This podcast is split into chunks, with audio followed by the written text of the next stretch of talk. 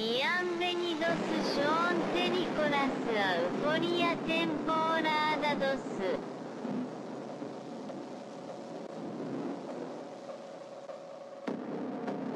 Greetings, citizens of the world. This is a message from Anonymous. The United States Department of Defense officially released three UFO videos that had previously been made available to the public through Tom DeLonges to the Star Tonight, a newly released video raising questions about the existence of UFOs. Después de la Segunda Guerra Mundial, surgieron noticias de avistamientos por toda América. 19 de julio de 1952, sábado por la noche. A las 12 menos 20, los controladores aéreos de lo que ahora es el Aeropuerto Nacional Ronald Reagan de Washington divisaron siete objetos sin identificar en el radar. A 25 kilómetros al sudoeste de la capital, a toda velocidad. El gobierno no pudo seguir ocultando lo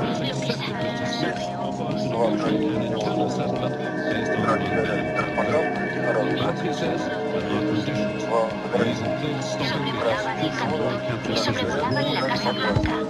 Ambos con espacio aéreo sumamente restringido.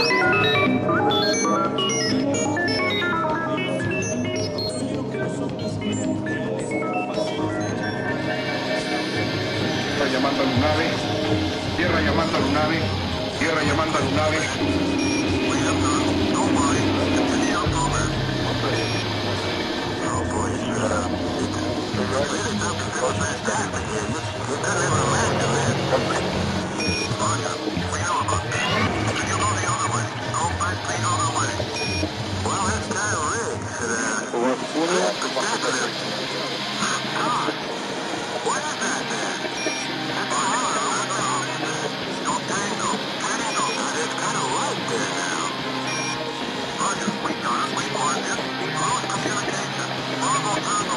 Comandante, ¿qué es eso? ¿Qué distancia más o menos lo tenías ayer?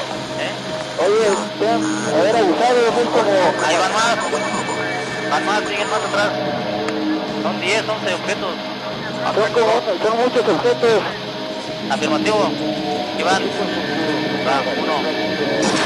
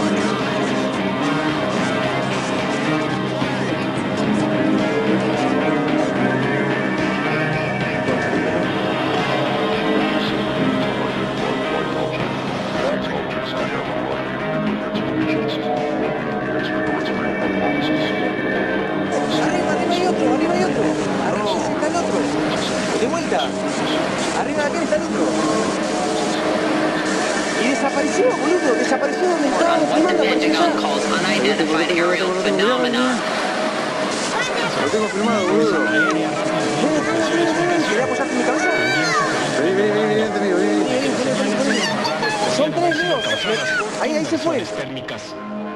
Buenas noches, queridos pasajeros. Queremos informarles que en breve aterrizaremos en el Aeropuerto Internacional de la ciudad de Euforia. Por favor, abróchense los cinturones. Esperamos que hayan disfrutado del viaje. Aerolíneas UAP agradece su preferencia.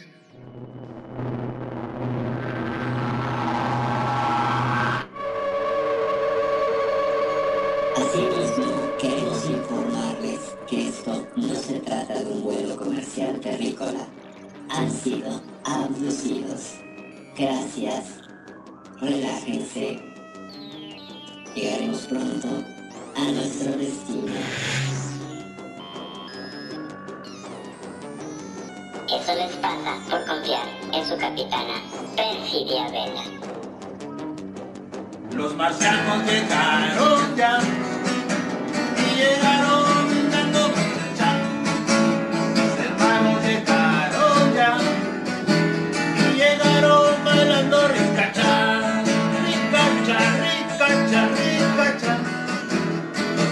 marcianos llegaron ya.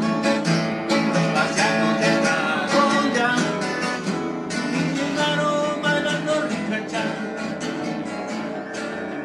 llamando a nave. Tierra llamando al nave. Tierra llamando a nave.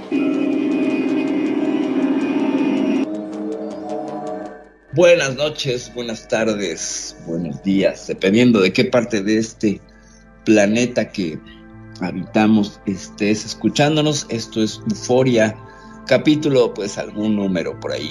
Como documento secreto no tenemos un registro seguro y entonces pues lo tenemos así un poco desordenado para que agregue misterio. Esto es Euforia, población desconocida, población por conocer aquí en Radio Consentido y hoy, hoy vamos a hablar, vamos a hablar de dos hechos que sucedieron en días recientes, en los últimos siete días ha habido mucha información sobre el tema de las UAPs o de los ovnis, no me gusta decirles UAPs, parece que habla uno de la universidad pública de algún lado y es un término que me parece un eufemismo, queriéndole borrar pues toda la mala historia que tiene la palabra ovni o UFO. Y pues serán los temas que hablaremos porque pues bueno, ya vieron que el Pentágono, incluso el mismo Congreso de Estados Unidos, sacaron su estudio sobre, sobre los fenómenos estos aéreos no identificados o las FANIs, que ese es otro nombre que me cae gordo,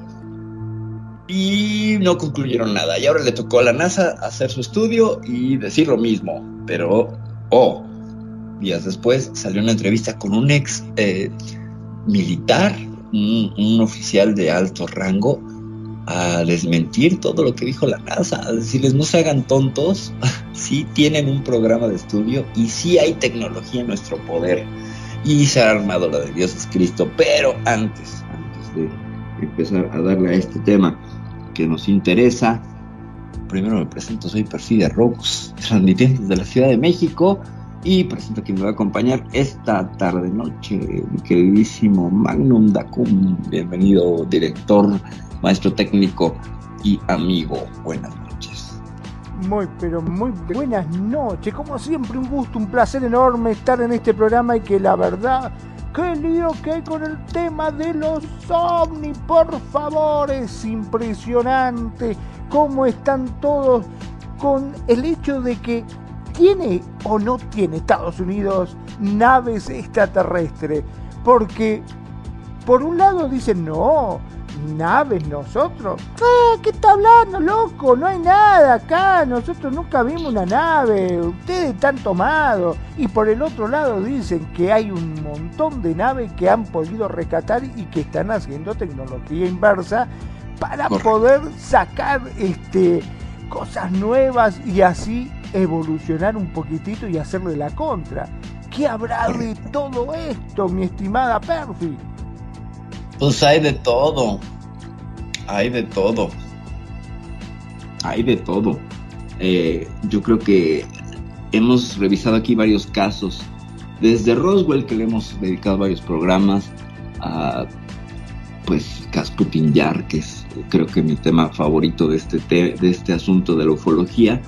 Y pues vemos que ha habido una recuperación y que hay documentos y que está por ahí Skinny Bob y todos estos evidencias que han surgido. Está Bob Lazard hablando de que hizo ingeniería inversa en el área S4 del área 51. Y ha habido varios, incluso eh, Phil, hay este hombre que le volaron dos dedos y que se enfrentó a unos reptilianos y que luego se suicidó. Y cuando traía un cable en el cuello, ¿no? Después lo suicidaron. Entonces hemos encontrado un montón de, un montón de, líneas y de cosas que dejan un precedente, ¿no? Entonces, de que hay algo, pues yo creo que sí hay algo. Lo que pasa es que pues no puede venir el gobierno a decir, sí los tenemos. Sí, sí, muchachos, aquí están, miren, tenemos esta pieza de este lado, esta pieza del otro. No lo sé. ¿Cómo se vería eso? ¿Cómo se vería eso? Es que es difícil, en verdad es muy difícil, ¿no? Pero lo que sí estoy seguro que ver o tener algún objeto extraterrestre trae mala suerte, porque hasta ahora todos los que vieron algo terminaron todos muertos. Pues sí, alguien que lo vio muy de cerca o que tiene que ver con alguna base, una instalación secreta, termina muy mal, ciertamente. Eh, generalmente al ufólogo, pues de, de, sofá o al ufólogo amateur, porque pues no es una carrera que pague, bueno, sí pagan. Fíjate que está este hombre en Inglaterra que incluso llevó los temas de exopolítica. Ya hemos hablado de él, ahorita no recuerdo su nombre. Pues él tenía un cargo público y le pagaban con recursos públicos pues por andar eh, investigando temas de ovnis. Y pues terminan, terminan mal, ¿no? Terminan mal o terminan siendo difamados, terminan siendo ridiculizados. Parece que esto ya está cambiando pareciera que ya no hay la burla y todo y que ya se está tomando más serio. Véanlo así. El tema de los fantasmas, como ya lo hemos dicho muchas veces, tú hablas de que viste un fantasma y todo el mundo te da como el beneficio de la duda. Te cree, no te dice loco. Pero hablas de ovnis y sí, estás bien loco. Y, pero qué curioso, no veo a los gobiernos estudiando el tema paranormal y diciendo es una amenaza para la seguridad pública, cuando pues para la seguridad de muchas personas sí podría serlo. Eh, hemos visto repetidas intervenciones, no gubernamentales, pero sí ciertamente de la fuerza pública, de policías, de carabineros en Chile, de policías en Estados Unidos, que atienden casos paranormales y que son requeridos y que les llaman el caso de las caras de Belmes, etcétera, que los llaman y que dan fe y legalidad en el asunto ya saben que cuando atraviesa una eh, institución paramilitar como es la policía o militar, eh, tiene una capa de credibilidad. Entonces la, la, la cosa es, bueno, si es tan ridículo el tema OVNI, ¿por qué los gobiernos están investigándolo? Y también hablamos aquí de todo este asunto de goblins, ¿no? En, el, en la Casa Blanca que vincularía estos dos temas que a mí se me hace súper fascinante cómo todo el dinero para el estudio que se desató en 2017 y aquellos videos del incidente en Inix, pues en realidad era una tapadera para que no se descubriera que estaban investigando hombres lobo y duendes en el rancho Skinwalker, ¿no?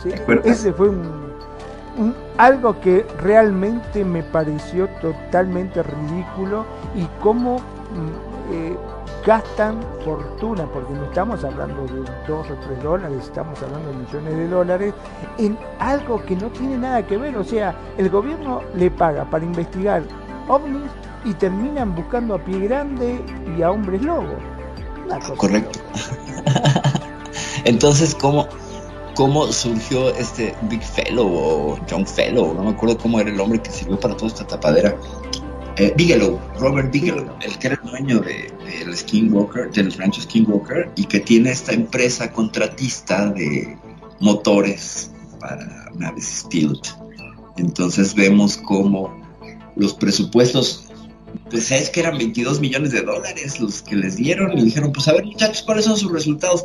Ah, pues es que hemos estado revisando, mira aquí, ahí está pie grande, acá andan unos duendes y oye, pero pues y nos enteramos que el Rayo Consentido tienen una, una tal perfidia que parece ser un elfo, dijo. Exactamente, una, exacto, sí, que la tienen secuestrada y que no sabemos si es parte de las criaturas míticas. Y entonces, pues tuvieron que crear esta tapadera sobre eh, le dijeron a Bigelow, pues hay que crear algo, ¿no? Y como él estaba más o menos pues, familiarizado con el asunto de, de la investigación aeroespacial, dijo, pues bueno, ¿qué te parece si, si filtramos estos videos que tiene un amigo mío, que era el ex cantante de Blink 182, no me acuerdo su nombre, y así empezó ese chisme. Y desató primero que el Pentágono admitiera que existen los ovnis. Y después viene la reunión del Congreso y la del Pentágono y la declaración está incompleta y todo por iniciativas que entraron con, este diputado Mario Rubio en la administración Trump, al final de la administración Trump. Y entonces, pues vemos que hay una agenda ahí muy interesante. Es muy interesante cómo Trump también creó pues la séptima fuerza de Estados Unidos, que es la fuerza espacial. Y bueno, para defenderse de quién, ¿no? Es muy raro, está muy raro. Es un tema que, que tiene tantas lecturas y este año, pues bueno, los globos que eran ovnis y que no eran ovnis y que sí, que los derribaron y que pues incluso casas de las fuerzas aéreas, tanto de Estados Unidos como de Canadá, y dicen por ahí que también los rusos, pues derribaron objetos que no eran ciertamente globos, ¿no? Ya el cuento de los globos pues funcionaba en los 40, pero ahorita, ahorita ya no funciona. Eh, qué jodido. Aparte yo me imagino, ¿no? A Trump diciendo, eh, ustedes que tanto se quejan y hablan mal de mí, que dice que estoy más loco que una cabra y qué sé yo, eh, gracias a mí se enteraron con respecto a los documentos que bloqueó, desbloqueó, mejor dicho, que si bien eh, estuvo interesante todo este tema, tampoco se dijo mucho, ¿no? Este, porque básicamente se, al menos nosotros que estamos detrás de este tema y que nos gusta y que queríamos ver un poquito más de carnita, nos dieron un hueso pelado. Nos dieron un hueso pelado y nos lo vuelven a dar, pero ya nos dieron hueso con carnita, que son todas las declaraciones de este hombre Charles Bush, que ahorita las veremos.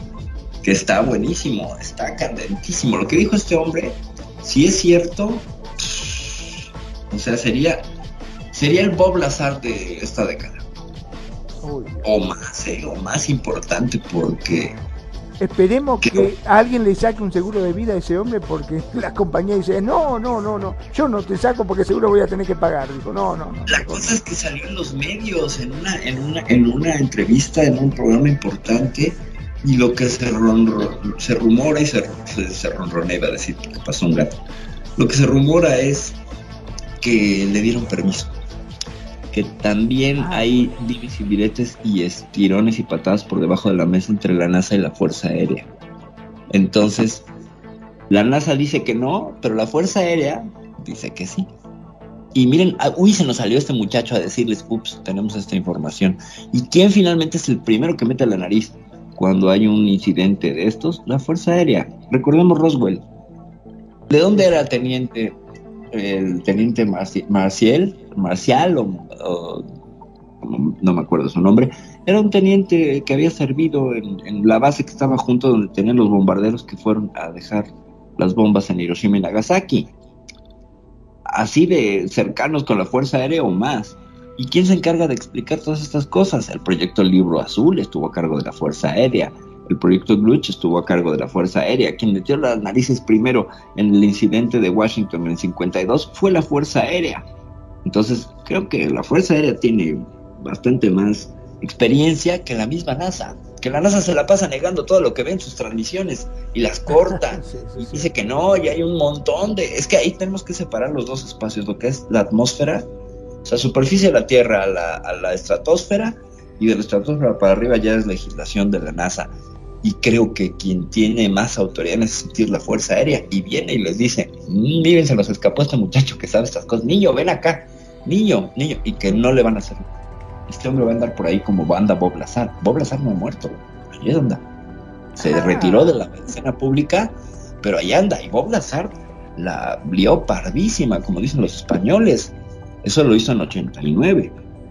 Dio una entrevista para un canal de Las Vegas y dijo, yo estuve trabajando, aquí están mis credenciales, y luego lo hicieron desaparecer de los registros académicos, pero él explicó que estaba haciendo ingeniería inversa y que el elemento ese X5 o 155 o 157, no me acuerdo, él lo había, lo había podido sintetizar, que era básicamente, ¿te acuerdas de Die Glock? La historia de la campana esta alemana que dicen que no es cierto, sí, sí. que existe, que no sé qué.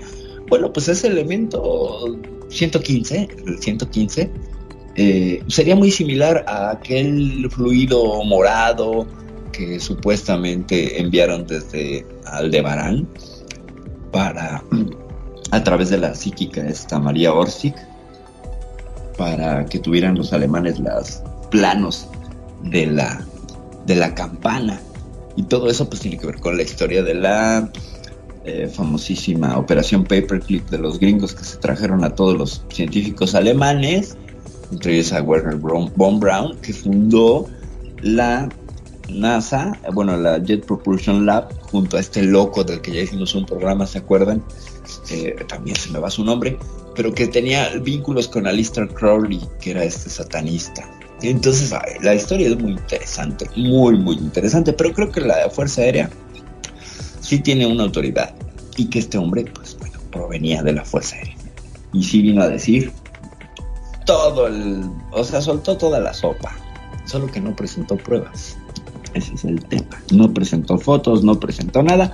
Solo reciclaron los mismos videos que ya hemos visto una y otra vez de la cámara Tascam esta que trae los aviones y donde sale la bolita esta que persiguen. Y ahora todos son bolitas, ¿eh? ya no son platos voladores, ahora son bolitas. La moda en el diseño de los ovnis ya no son platos voladores, ahora son esferas lumínicas. mucho de la tecnología LED, mucho de la tecnología LED que nos rodea, ¿no? O sea, yo siempre pondré en duda cómo se desarrolla la percepción que tenemos de los fenómenos aéreos eh, llamados FANIs o no identificados o las estas WAPs, ovnis, cómo tienen que ver con su momento estético y histórico y van cambiando. Cómo eran, pasaron de, eh, de hombrecillos verdes a grises. Siempre hay un color que los distingue. Ya hemos visto toda esa historia y cómo también las películas lo van anunciando, ¿no? Cómo van soltando este tipo de cosas, porque, pues bueno, esta cosa de los informantes, pues podríamos irnos a algún capítulo de los expedientes secretos X y seguramente que esta historia ya la hubiéramos visto por allí. No sé, Magnum, si tú llegaste a ser fan de los expedientes secretos. Bueno, sí, me encantaba, me encantaba. Ya, yo creo que una de las características que te atrapaba así de una era la música cuando empezaba esa música, era una cosa que te agarraba como un escalofrío que te daban ganas de sentarte a verlo y disfrutar de las cosas. Y te digo que muchos de los episodios nos dejaba pensando, bueno, al menos a mí, yo digo, ¿será cierto? ¿No será cierto? Porque por un lado te estaban mostrando una cosa y por el otro lado el gobierno negaba absolutamente todo y de hecho te trataban de loco si vos pensabas o creías que eso existía. Pero siempre se dijo que había este, naves que habían capturado, como en el caso de Roswell, como se había capturado también eh, cuerpos, pero bueno, la verdad que siempre eso, es cuando viste, se dicen y se desdicen, y acá en, en Argentina decimos, decimos por lo general que a río revuelto ganancia de pescador digamos que siempre estaban embarrando la cancha de tal forma que por último ya no sabías qué era verdad, qué era mentira, si era o no era, realmente eh, era un desastre. Primero eh, te mostraban una cosa y después te mostraban un globo pinchado y te decían, no, era un globo. Pero lo que me mostraron antes, no, ¿qué, viste vos? ¿Qué viste? Esto era lo que estaba. Y vos le ves la cara al tipo que lo sostenía como diciendo, y bueno, ¿qué querés que te diga? sí, sí, sí, sí, es el primer, el primer caso mediático de negación, porque un día antes incluso sale la, Royal Air Force. en el diario había salido. Sí, que a mí siempre se me ha hecho muy raro esa denominación de esa portada de periódico, porque dice la Real Fuerza Aérea, la RAF, eh, tiene en su, en, su, posesión un objeto, un platillo volador. Ese fue el encabezado. La RAF es pues, la denominación de las fuerzas aéreas, la Royal Air Force, Royal, o sea, la Fuerza Real Británica. La Luftwaffe era la, pues, alemana, la, el escuadrón alemán, ¿no? Eh, así como, como los ceros japoneses, pues eran la división aérea. Eh, bueno, ese era el modelo, no recuerdo cuál era el nombre de la, de la división aérea japonesa. Pero entonces, la US, la USAF, la US Air Force, ¿por qué se denomina como RAF? ¿Por qué la denominan? Tú buscas el encabezado del periódico de Roswell y dice RAF eso siempre se me ha hecho muy extraño, muy... ¿Cómo pudieron cometer un error tan grande? ¿Me explicó? Porque los gringos tienen muy claro que la Navy es la Navy, incluso tienen un partido de fútbol americano tradicional entre las fuerzas aéreas a nivel colegial y la Navy. O sea, tienen sus equipos y, juegan y compiten. Y es un, o sea, la gente tiene claro que es la, la USAF y la Navy. Entonces, que un periódico publique ese tipo de cosas, luego checo qué periódico es, eh, me parece muy extraño, muy, muy extraño. Desde ahí es como, ay, un Sobre todo me quiero referir a que los periódicos o la prensa en general antes de mandar una noticia, chequean todo muy pero muy bien para Correcto, evitarse después correcto. problemas, ¿no? Porque después indudablemente van a tener dos millones de problemas si mandan una información sin antes haberla chequeado, cosa de que sea fidedigna. O sea, tienen que tener por lo menos fuentes en la cual eh, mm, respaldarse en el caso de que venga y le diga, che, ¿qué estás hablando? Esto no existe indudablemente cada noticia que se manda al aire no solamente que es testeada sino que tienen como corresponde su respaldo ya sea de la fuente en la cual le dieron los datos y más una cosa así no es cierto es indudable que algo ha sucedido y personal justamente de la RAP como vos decís este le ha pasado ese dato y ellos lo publicaron. Claro Después habrá venido el alto mando y dijo, no, no, no, saquen todo eso del aire porque si no te quedaste sin radio. Eh, Correcto, correcto. Ahora, fíjate, el, el encabezado que tenemos es del Roswell Daily Record, o sea, de un periódico local. No sale más, no se ve que esto trascendió a otra prensa como el New York Times o el Washington Post, que son los dos, eh, en esa época eran los más importantes. Ya después vino el USA Today, pero eh, ¿qué, qué sucede con, con esa denominación de la RAF? Si la R, pues ellos no son realezas, son una democracia. ¿Me explicó? O sea, es al muy menos raro. que sea Roswell. Pues sí, pero no es Roswell Air Force ah, Aerotransport. No, pues no, es que hay que leer el, el artículo y quisiera verlo. Luego viene otra de otro periódico que dice de julio 8 de 1947 en el newspaper de Roswell, que ese es otro, el Roswell Dispatch, que ese es otro. Eh, o sea, son los dos periódicos. Roswell tampoco es que fuera una población muy grande, ¿sabes? Entonces, bueno, pero por eso puede ser que sea el medio local, ¿no? La, ra- digamos, claro, el periódico que estaba ahí, automáticamente salieron corriendo, ¿viste? Como haríamos nosotros. Y te dicen, che, mira, hay una noticia bárbara, a ver, vamos a ver qué pasó. Y salieron corriendo y, y escribieron la nota. correcto, pero habría que verlo, habría que, habría que ahondar. Eh, por aquí me encontré una página de toda la cobertura mediática del incidente de Roswell. Ahorita la vamos a checar a ver qué, medios fueron los que, los que la, checaron. Pero el más, más conocido es esa de Roswell Daily Record. ¿no? Y al día siguiente ya sale la de, el, el encabezado que dice el general Raimi vacía el, el, el fenómeno de Roswell, ¿no? Lo niega. Y entonces cuando sale Jesse Marcel levantando los restos estos de plateados de un globo experimental del supuesto este, proyecto Mogul, que es este proyecto de globos espías. ¿Te suena algo que pasara este año? sí, sí, sí, sí, sí. O sea, ¿por qué la historia se recicla de alguna manera, no? Eso es fascinante, cómo se reciclan elementos históricos o han estado ahí y de pronto salen a la luz. ¿Cómo fue todo un tema mediático que se debe haber ¿Cómo puede ser que con la inteligencia artificial estén todavía reciclando este tipo de noticias? ¿Qué pasa, muchachos? Pónganse la pila. O sea, no ¿Verdad? tienen inventiva.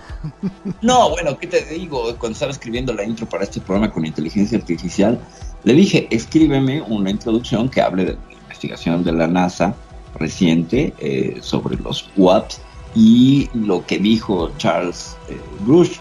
Y entonces me dice, sí, la NASA es la agencia aeroespacial, tiene esta división, bla, bla, bla. Y recientemente invitaron a Charles Bruce a ser este miembro y entonces le pongo a la inteligencia artificial, no inventes, estás inventando, el dato es incorrecto. Me dice, es que no tengo más datos, ¿de qué quieres que hable? Yo, Es que una relación tóxica con las inteligencias artificiales. Entonces tienes que hacer tú un poco el trabajo y decirle, mira, quiero que hable específicamente de esto y esto y los links. Y ya. Le tuve que ir a buscar los encabezados y ponerle exactamente quién que, y qué era cada cosa. ¿Por qué? Porque eh, generalmente se entrenan con bases de datos de hace uno o dos años. Porque es complicado con las bases de datos que se están revolviendo y que se están generando día a día. Tendrían que estar haciendo mucho esfuerzo para actualizarlas. Entonces yo creo que se actualizan una vez al año. Es como un programa, ¿sabes? Como el Photoshop, que te dan la versión cada año. Bueno, ahora ya van bajando este, actualizaciones. Pero sí, era como, se quedó como hace dos años esta cosa. Pero tú le preguntas a la, a la, inteligencia artificial sobre datos de la Copa del Mundo y no los tiene, porque se quedó en 2021, en diciembre del 2021. Al menos la gran mayoría de las que entrenaron como ChatGPT y esas, tienen la lista de datos desactualizada. La gente tiene que decirles, no, no, no, busca bien. Y entonces ya va y se va a buscar a la red. Pero no es que se maneje y se, o sea, tú la estás entrenando, ¿sabes? Estás diciendo, ve y busca la red estás dando ese dato.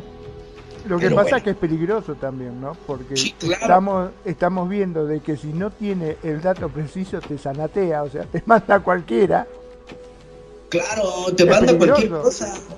Tú le pones, mira, si yo le hubiera puesto eh, los datos de la NASA en este informe y Magnum Dacum, y me hubiera puesto el famoso científico Magnum Dacum, ha sido integrado al... Sí, se pone a inventar los... Y dices, güey, o sea, está padre, pero para cuentos de ficción y cosas, pues mejor me voy a otra que incluso me, da herramientas para ir creando una historia de ficción.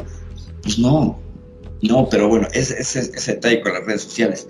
Y volviendo al tema, pues lo histórico, se reciclan los, los globos espías. El proyecto Mogul era un proyecto de globos espías.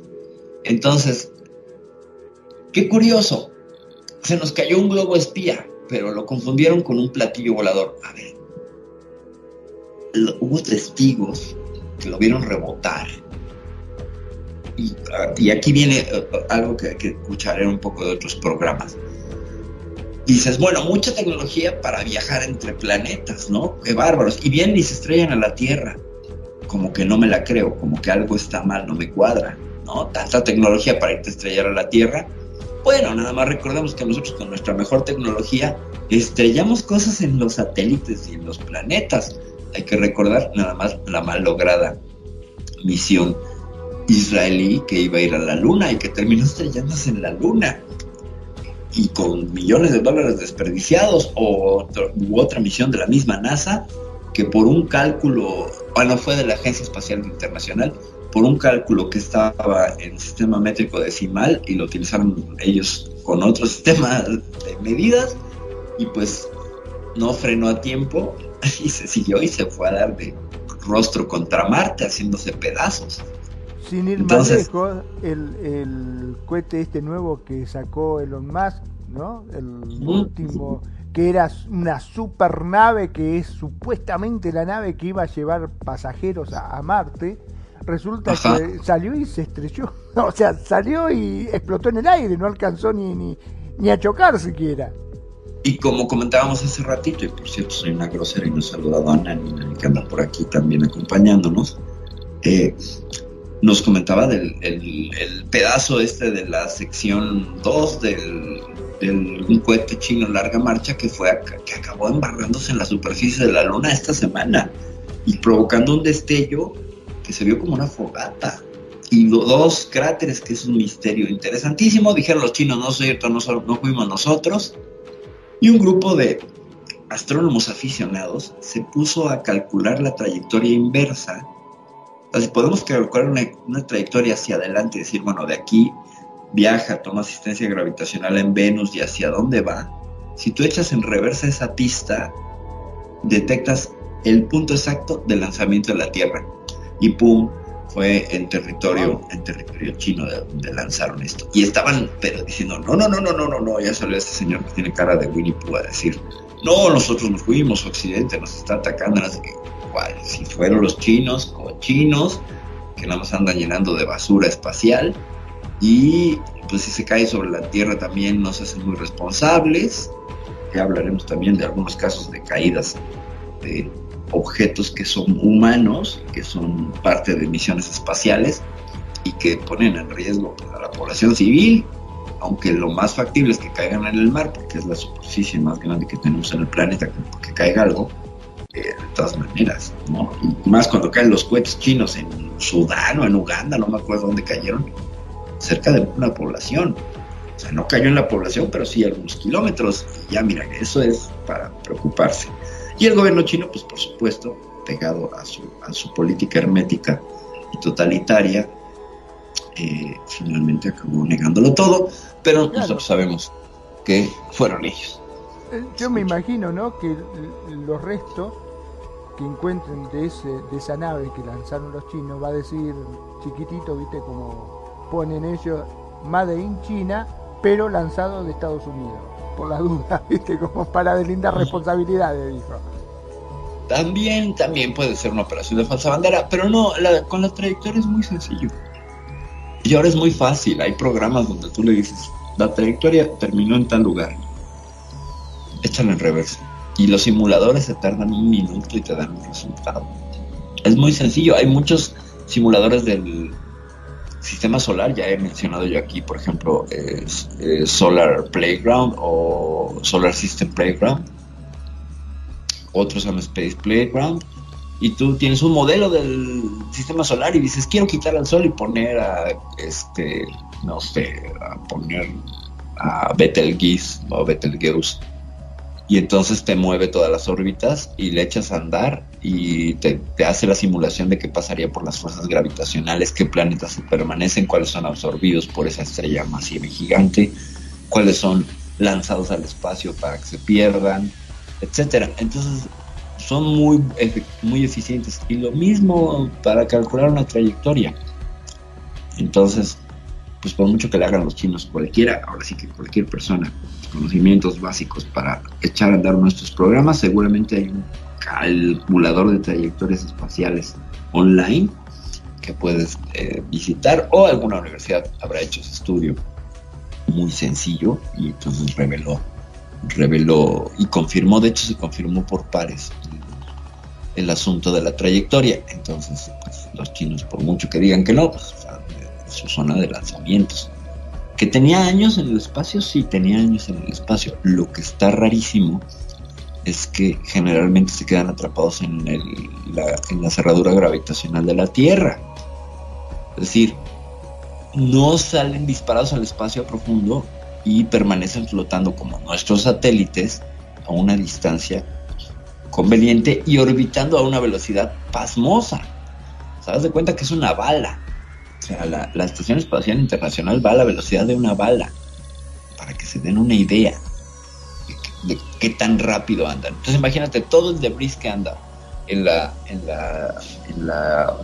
atmósfera, en la, sí, en la, en la órbita baja de la Tierra y los 400, 600 kilómetros donde solemos poner nuestros satélites, está lleno de basura espacial que está viajando a esa velocidad. Entonces hay un efecto muy interesante que tiene el nombre de un científico, no me acuerdo el nombre del científico, pero dice que en un momento van a empezar a chocar y van a tirar a todos los satélites, porque se va a crear el, el caos y como una carambola de coches, pero en el espacio. Y nos vamos a quedar sin satélites en algún momento. ¿Qué tal? Un desastre. Pero Ahora, bueno, eso- la pregunta Dime. del millón, ese cohete que chocó supuestamente con la Luna, ¿habría existido algún riesgo de que cayera en la Tierra? Eh, es lo raro, porque tendría que haberse quedado en la superficie de la órbita baja y de alguna manera pues pueden precipitarse porque hay una serie de factores físicos que hacen que se aceleren. O sea, como están orbitando, se aceleran. Si hay una variación en la altura de esa órbita, puede ser que entre en una cerradura gravitacional más poderosa de la Tierra. O sea, conforme te acercas tú a la superficie de la Tierra, la gravedad te va jalando más. Entonces, por eso eh, el efecto de ingravidez se da a cierta altura, por ejemplo, 10.000 kilómetros. Bueno, no, son. Ahorita me acuerdo el dato, espera.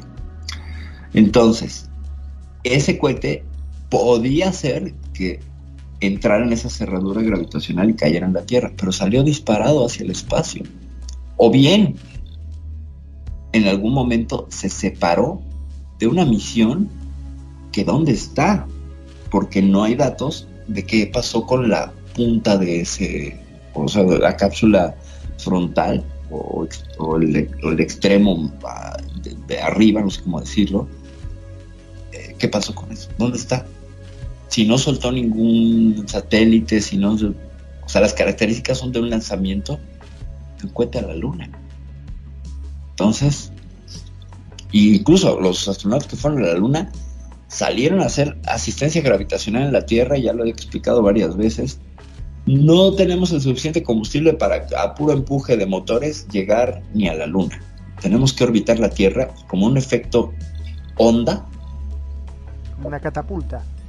como una catapulta, vas agarrando, eh, más bien, sí, vas absorbiendo velocidad y velocidad y velocidad y velocidad. Tú para salir de la Tierra necesitas 11.7 eh, kilómetros por segundo para desprenderte de la atracción de los 9.8 Gs de la Tierra. Si quieres salir hacia el espacio, entonces tienes que ir aumentando fuerza cinética. Es como amarrar una piedra a un, a un cable. Tú estás ahí como con las boleadoras. Pues si le das muy rápido, en un momento se puede zafar y sale volando. Esa es la asistencia gravitacional. Y entre más vueltas, pues más energía va a, acumular. Y eso le va a ayudar a viajar. Así viajan nuestros satélites, así viajamos los seres humanos. Por eso nos tardamos tanto. Acaban de lanzar la misión JUICE en 20 2023, este mismo año, en marzo, que va a explorar las lunas jovianas por parte de la Agencia Espacial eh, Internacional Europea, por la Agencia Espacial Europea, y va a llegar en ocho años a Júpiter. Ocho años. O sea, la mejor tecnología y todo, y está buenísima la misión porque va a escanear la superficie debajo de los hielos de las lunas de Marte para ver si hay un océano. Eso está buenísimo, ya se probó aquí en Alemania con los, los sensores, los pusieron sobre campos y, sí arrojó, arrojó imágenes de- del, del subsuelo. Y entonces ahora van a hacer eso, pero dentro de ocho años. ¿Por qué? Porque ahorita va para Venus, luego se agarra de Marte y luego ya se lanza con Júpiter. Entonces, pues tú tienes que dejar a, a tu nave dando vueltas alrededor de Venus hasta que por la misma órbita de Marte quede a tiro y ya la sueltas para que vaya y alcance Marte. Y ahí se queda dando vueltas con Marte hasta que le queda a tiro este Júpiter y ya se lanza Júpiter. Y donde estará dando vueltas durante aproximadamente 4 o 5 años hasta que lo estrellen con una de las lunas de Júpiter. Pero así viajamos los seres humanos, o sea, por escalas, ¿no? Escalas y vueltas. Es muy primitivo nuestro sistema de desplazamiento, pero es el único que tenemos. Y es tecnología punta y lo más moderno que tenemos. Pero bueno, vamos a entrarle ya de, de- de lleno al tema. ¿Cómo ves, Magno? ¿Qué dices? Claro que sí. Ahora te digo que me quedé pensando con esos famosos escáneres que pueden saber qué, qué es lo que hay abajo. ¿Por qué no los llevan a donde está la gran pirámide para saber si es cierto que tanto se habla de esos túneles secretos que están debajo de la pirámide?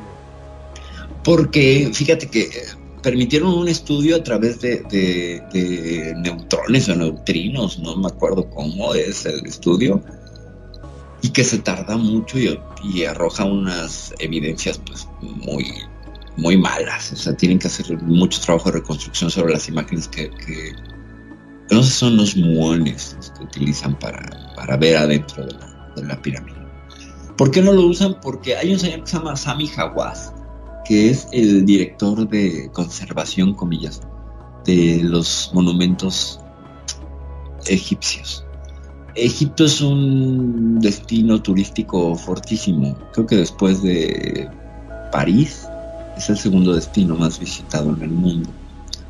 Y gracias a las pirámides de Giza, principalmente, que tiene muchos lugares de interés, sí, pero principalmente las pirámides. Entonces, a este hombre no le conviene que hagan estudios y que revelen cosas y todo porque tiene una agenda política eh, ligada a ciertos grupos de poder que hacen que siempre esté negando el acceso a investigadores y a cosas. Entonces lo poquito que hacen es pues hacerse, chup- ahora sí que te den a tole con el dedo o que te jueguen el dedo en la boca porque obviamente saben que hay muchas más cosas. Y claro que han hecho esos estudios, pero no te lo revelan. Entonces ahí está ese señor que es súper tóxico, Sami Hawass, que se la pasa diciendo que las pirámides de Bosnia no existen y que no son pirámides, que son montañas.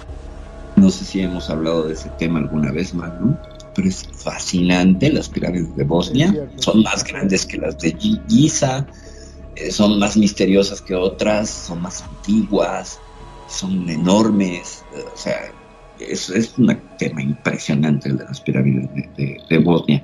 Y él es el principal detractor que dice que no son pirámides. ¿Por qué? Porque imagínate donde dijeran que son las pirámides más antiguas del mundo, Claro, quedaría en segundo lugar. que además puedes irte a curar ahí adentro. O sea, ¿tú crees que no se le acaba el negocio a Egipto? Pues por supuesto, claro. El negocio, ¿no? Sí, tiene facultades curativas. Ha habido muchos testimonios de gente que entra a los túneles debajo de las pirámides de Bosnia y se empieza a curar. O sea, saber qué clase de tecnología qué saberes había, pero sí es fascinante el tema de las pirámides de Bosnia. Fascinante.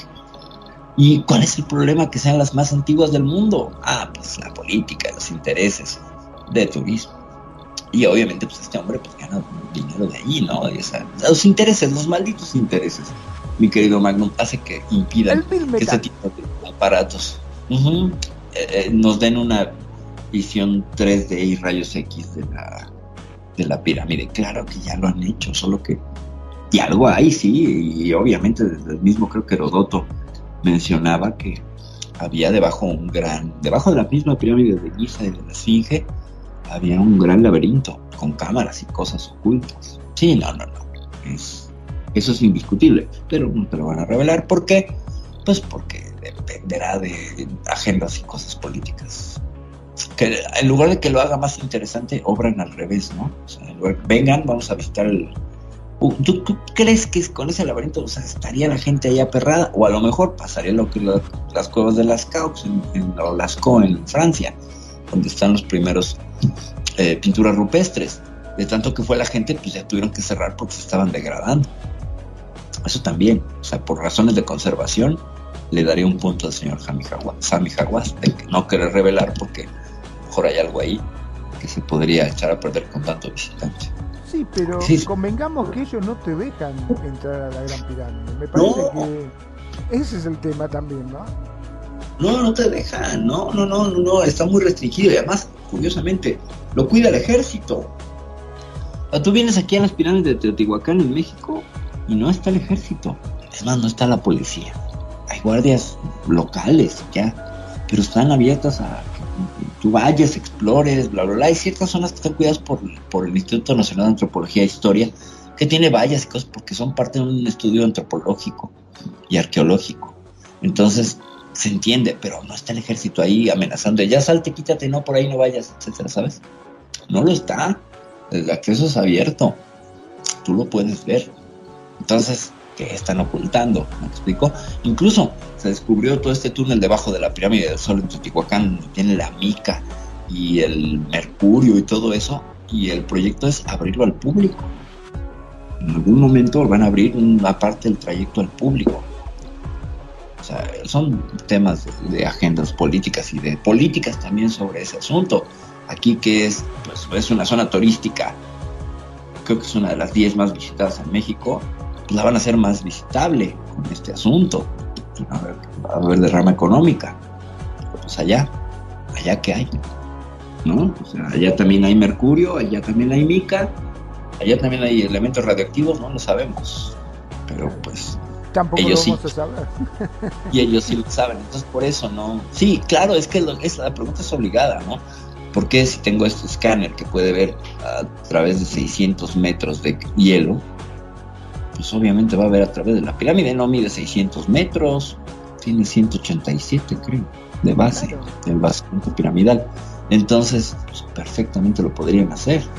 Pero, obviamente, hay, hay intereses allí detrás. Digo, y más este hombre, Sami Hawass, que sí es bastante nefastito y es un- pues una persona que tiene la mente muy cerrada y se apega a la historia que nos han contado eh, los libros de texto sobre Egipto y que creo que es parte de pues, su plus turístico. Entonces pues hasta ahí queda ese tema. Es que también, es- no sé, hay cosas que no se entiende, porque si hay algo que te está dando dinero, porque es algo turístico, ¿por qué no dejar que la gente se acerque? Porque si vos te fijas en las redes sociales, todos aquellos que fueron, como hubiese ido yo, como loco, ¡ay, quiero ver las pirámides! Y resulta que te encontrás con un vallado y te dice, ¿ves ese puntito que está ahí? Bueno, esa es la pirámide. ajá La mayoría vuelven totalmente decepcionados, con muchísima bronca. ¿Por qué diablos no te dejan acercarte o tocarla? Simplemente no te dejan. claro claro pues que a- hay una, una serie de cosas que sí son inexplicables, ¿no? O sea, yo entiendo la conservación, pero pues por ejemplo está aquí Chichen Itza y la gente, bueno, ahorita ya no dejan subir a Chichen Itza, solamente un par de fechas al año. Y salió un video eh, viral de una norteamericana que se saltó la valla y se subió y toda la gente abajo le gritaba y le insultaba y la otra se subió y se puso a bailar. Y cuando entra al recinto de, de los, de los sacerdotes, le gritan de todo. O sea, la misma gente se encarga de hacer eso. Y ya después ya llegó uno de seguridad y subió por ella, porque luego no se podía bajar. Porque tú te puedes subir a una pirámide muy feliz, pero la bajada, Magnum, da un vértigo que no sabes. O sea, tú la ves, es como una escalera empinada y subes. Pero como no tiene barandales, la tienes que bajar de ladito. Y no es fácil. Y luego, no, o sea, son 45 metros, por ejemplo, en Teotihuacán. Lo sufres. No sabes cómo lo sufres. Entonces, a lo mejor te vas bajando sentado y sientes que te jala la, la- el vértigo. Y, y los, los residentes antiguos eh, subían y bajaban como Pedro por su casa. ¿Por qué? Acostumbraron así. Entonces, sí hay manera de, de, de- de- de ponerle cercos y de conservar, porque sí, ciertamente, en algún momento lo empezamos a deteriorar. Lo empezamos a deteriorar y, y se nota, ¿no? El paso de las personas, el- la fricción, es erosión, simplemente por erosión. La misma grasa de las personas, el dióxido de carbono, todo, todo eso. Entonces, en cuestiones de conservación, pues sí hay, hay toda una política y se entiende. Pero pues que te pongan una valla y veas la pirámide un kilómetro, pues no tiene chiste. No tiene chiste, no. Ningún chiste. Bueno, entonces el 2 de junio se juntó la NASA. Quiero yo eh, recordarles que la NASA tiene un, estudio de fenómenos aéreos eh, no identificados o UAPs, ¿no? Como- UAPesta. Y eh, esto lo se fundó en 21 de octubre del 2022. Creo que hablamos de esa noticia, que la NASA iba a juntar un comité de estudiosos para hablar de informes de ovnis. Y entonces pues hicieron una reunión pública el día 2 y concluyeron nada. En lugar de decirnos algo, hicieron lo mismo que las reuniones gubernamentales de Estados Unidos, presentaron los mismos casos, bueno, un par de casos ahí nuevos, algunos que tenían que ver con, eh, supuestos encuentros en, en la atmósfera, y dijeron, pues nos faltan datos, no podemos concluir, hay noticias, aguas gente, hay noticias que dicen que la NASA dice que sí, que sí existen los ovnis, pero que no saben qué son.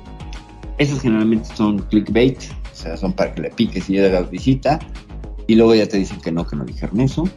Y básicamente lo que dijeron es nos faltan datos.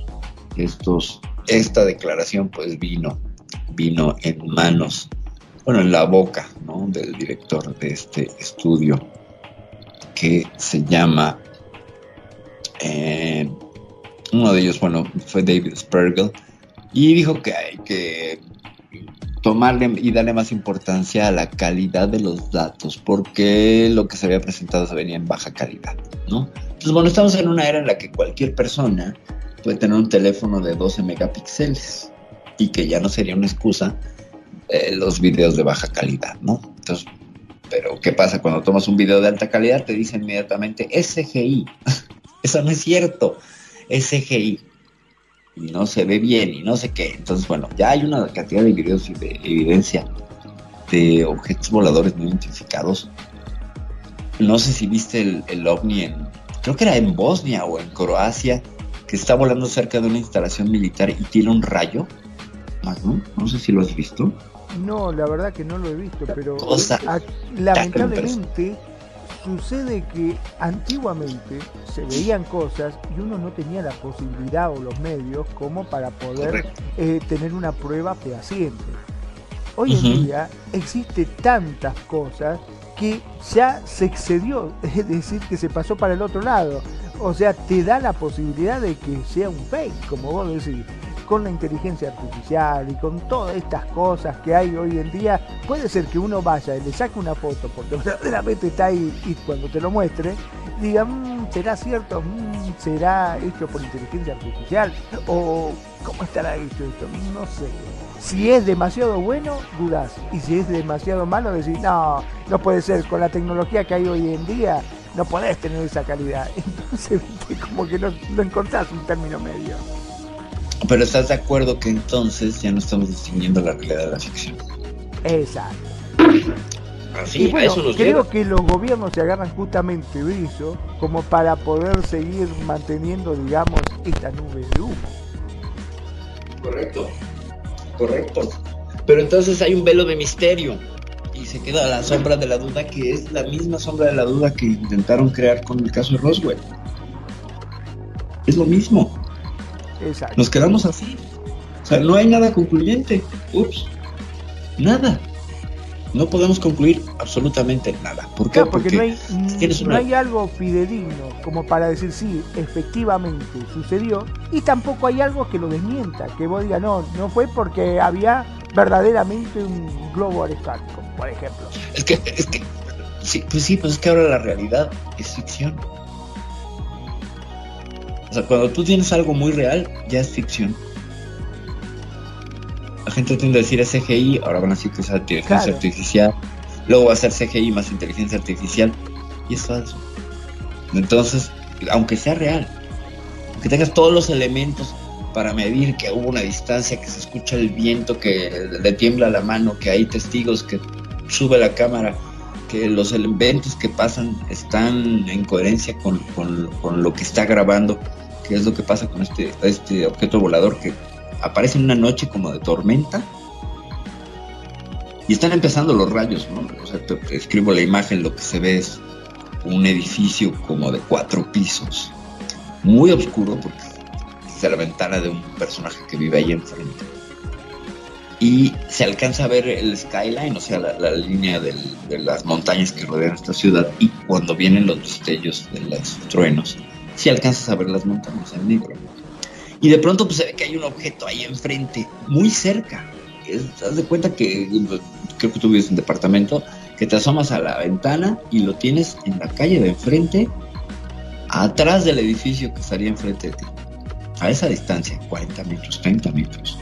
Y de pronto se escucha un, un zumbido como muy eléctrico. Sale un rayo de la nave esa y se ve incluso como la onda expansiva mueve el cristal del tipo que está grabando a través de ese cristal y se le mueve la mano en ese momento porque está reaccionando a ese a ese evento y el cristal vibra. Quiere decir que vibra porque hubo una onda sónica y de calor, supongo, que impactó el cristal y lo movió. Y entonces se- ve como a todo ese edificio se le apagan las luces. ¿Qué dice la gente que es que era una instalación militar? Otros dicen que era una instalación militar rusa y que llegaron los extraterrestres y les dijeron pues se les apaga muchachos en este momento. El caso es que ese bicho se para, tira un rayo, esto es de este año, y ¿qué es? Y tú lo ves y dices, está grabado con un celular, en buena calidad, no es la mejor, y es de noche, y además tiene el cristal enfrente, o sea, cierto, hay un juego de reflejos todavía tienes que medio distinguir rápido qué es cosa hay, qué cosa no hay, pero sucede así. Y entonces viene la NASA y dice, no hay nada, no tenemos datos, porque no están revisando evidencia pública. Están revisando solo evidencia que ellos tienen. O sea, es decir, el Pentágono revisó los videos de sus pilotos y la, la NASA, pues, lo- sus materiales. Y por eso es que en el del Congreso nos presentaron pues, una bolita ahí, cuatro segundos, ¿no? Con un tipo que no sabía ni lo que estaba haciendo cuando lo estaba explicando. Entonces, pues, hay una nube ahí de misterio ahí muy fea. No sé cómo, cómo lo veas. Te voy a buscar el video Magnum en lo que me das feedback.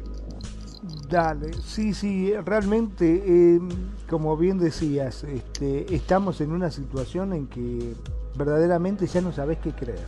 Eh, primero porque no existían los medios y ahora porque hay tantos medios y la calidad a veces es tan buena que uno dice no puede ser, esto es creado, no puede existir eso, pero como bien dijiste, hoy por hoy hay teléfonos que tienen una calidad fotográfica, pero que es impresionante, parece una cámara profesional lo que está sacando realmente. Y entonces este, ahí empiezan con los discursos, ¿viste? ¿Será inteligencia artificial? ¿Será verdaderamente que, que lo encontró? Y aparte, obviamente, todavía sigue el escepticismo de la gente. Porque como bien ya venimos diciendo en varias oportunidades, vos hablás de un ente, sí, porque vos sabés que iba caminando y vi una sombra que pasó y de golpe sentí que alguien me jaló de los hombros y me levantó tres metros y me tiró contra un árbol. Y vos te quedás ahí esperando a que te diga "Ah, exagerado. Vas a encontrar que muchos se van a callar la boca y te van a decir, sí, sí, eso es cierto, vos sabés que eh, me han contado de cosas parecidas, de que han pasado. Y viste, eso sí te lo creen. Pero donde vos hablas de cosas realmente que tienen que ver con un ovni, no te lo creen. Va a llegar un momento que van a bajar estos tipos y van a, va a aparecer un plato volador, va a aterrizar en el medio de una plaza, se van a bajar y te va a decir, ah, mira, es una publicidad del gobierno. mira qué bueno disfraz que tiene. No lo van a querer Mira. creer.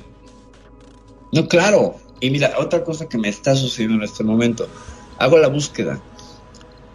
Y lo único que me arroja YouTube, por ejemplo, son canales y cadenas como History Channel, eh, la, la ABC, CNN, ABC 7 Chicago, etcétera. Entonces no me lleva al video original del usuario, ni a ningún canal que hable de misterios. Todos los, y llevo desde que estabas empezando a hacer tu comentario, eh, dando scroll no me lleva a nada que no sea publicidad pagada. Es decir, la visión de los medios sobre este tema. ¿Sabes? Sí, eso es otra de las cosas que he notado. Cuando vos empezás a buscar este tipo de información, por lo general te cuesta muchísimo, muchísimo llegar a encontrar lo que vos realmente estás buscando. Porque, como bien decís, este, por lo general los buscadores no te llevan a eso.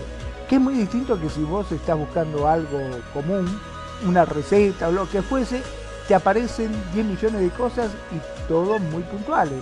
Y ahora, Ah. pese a que está la inteligencia artificial, un poco te permite verlo. Es como que hay algo ahí que está desviando, que le dice a- al motor de búsqueda, si la gente busca estas cosas, no, restringilo.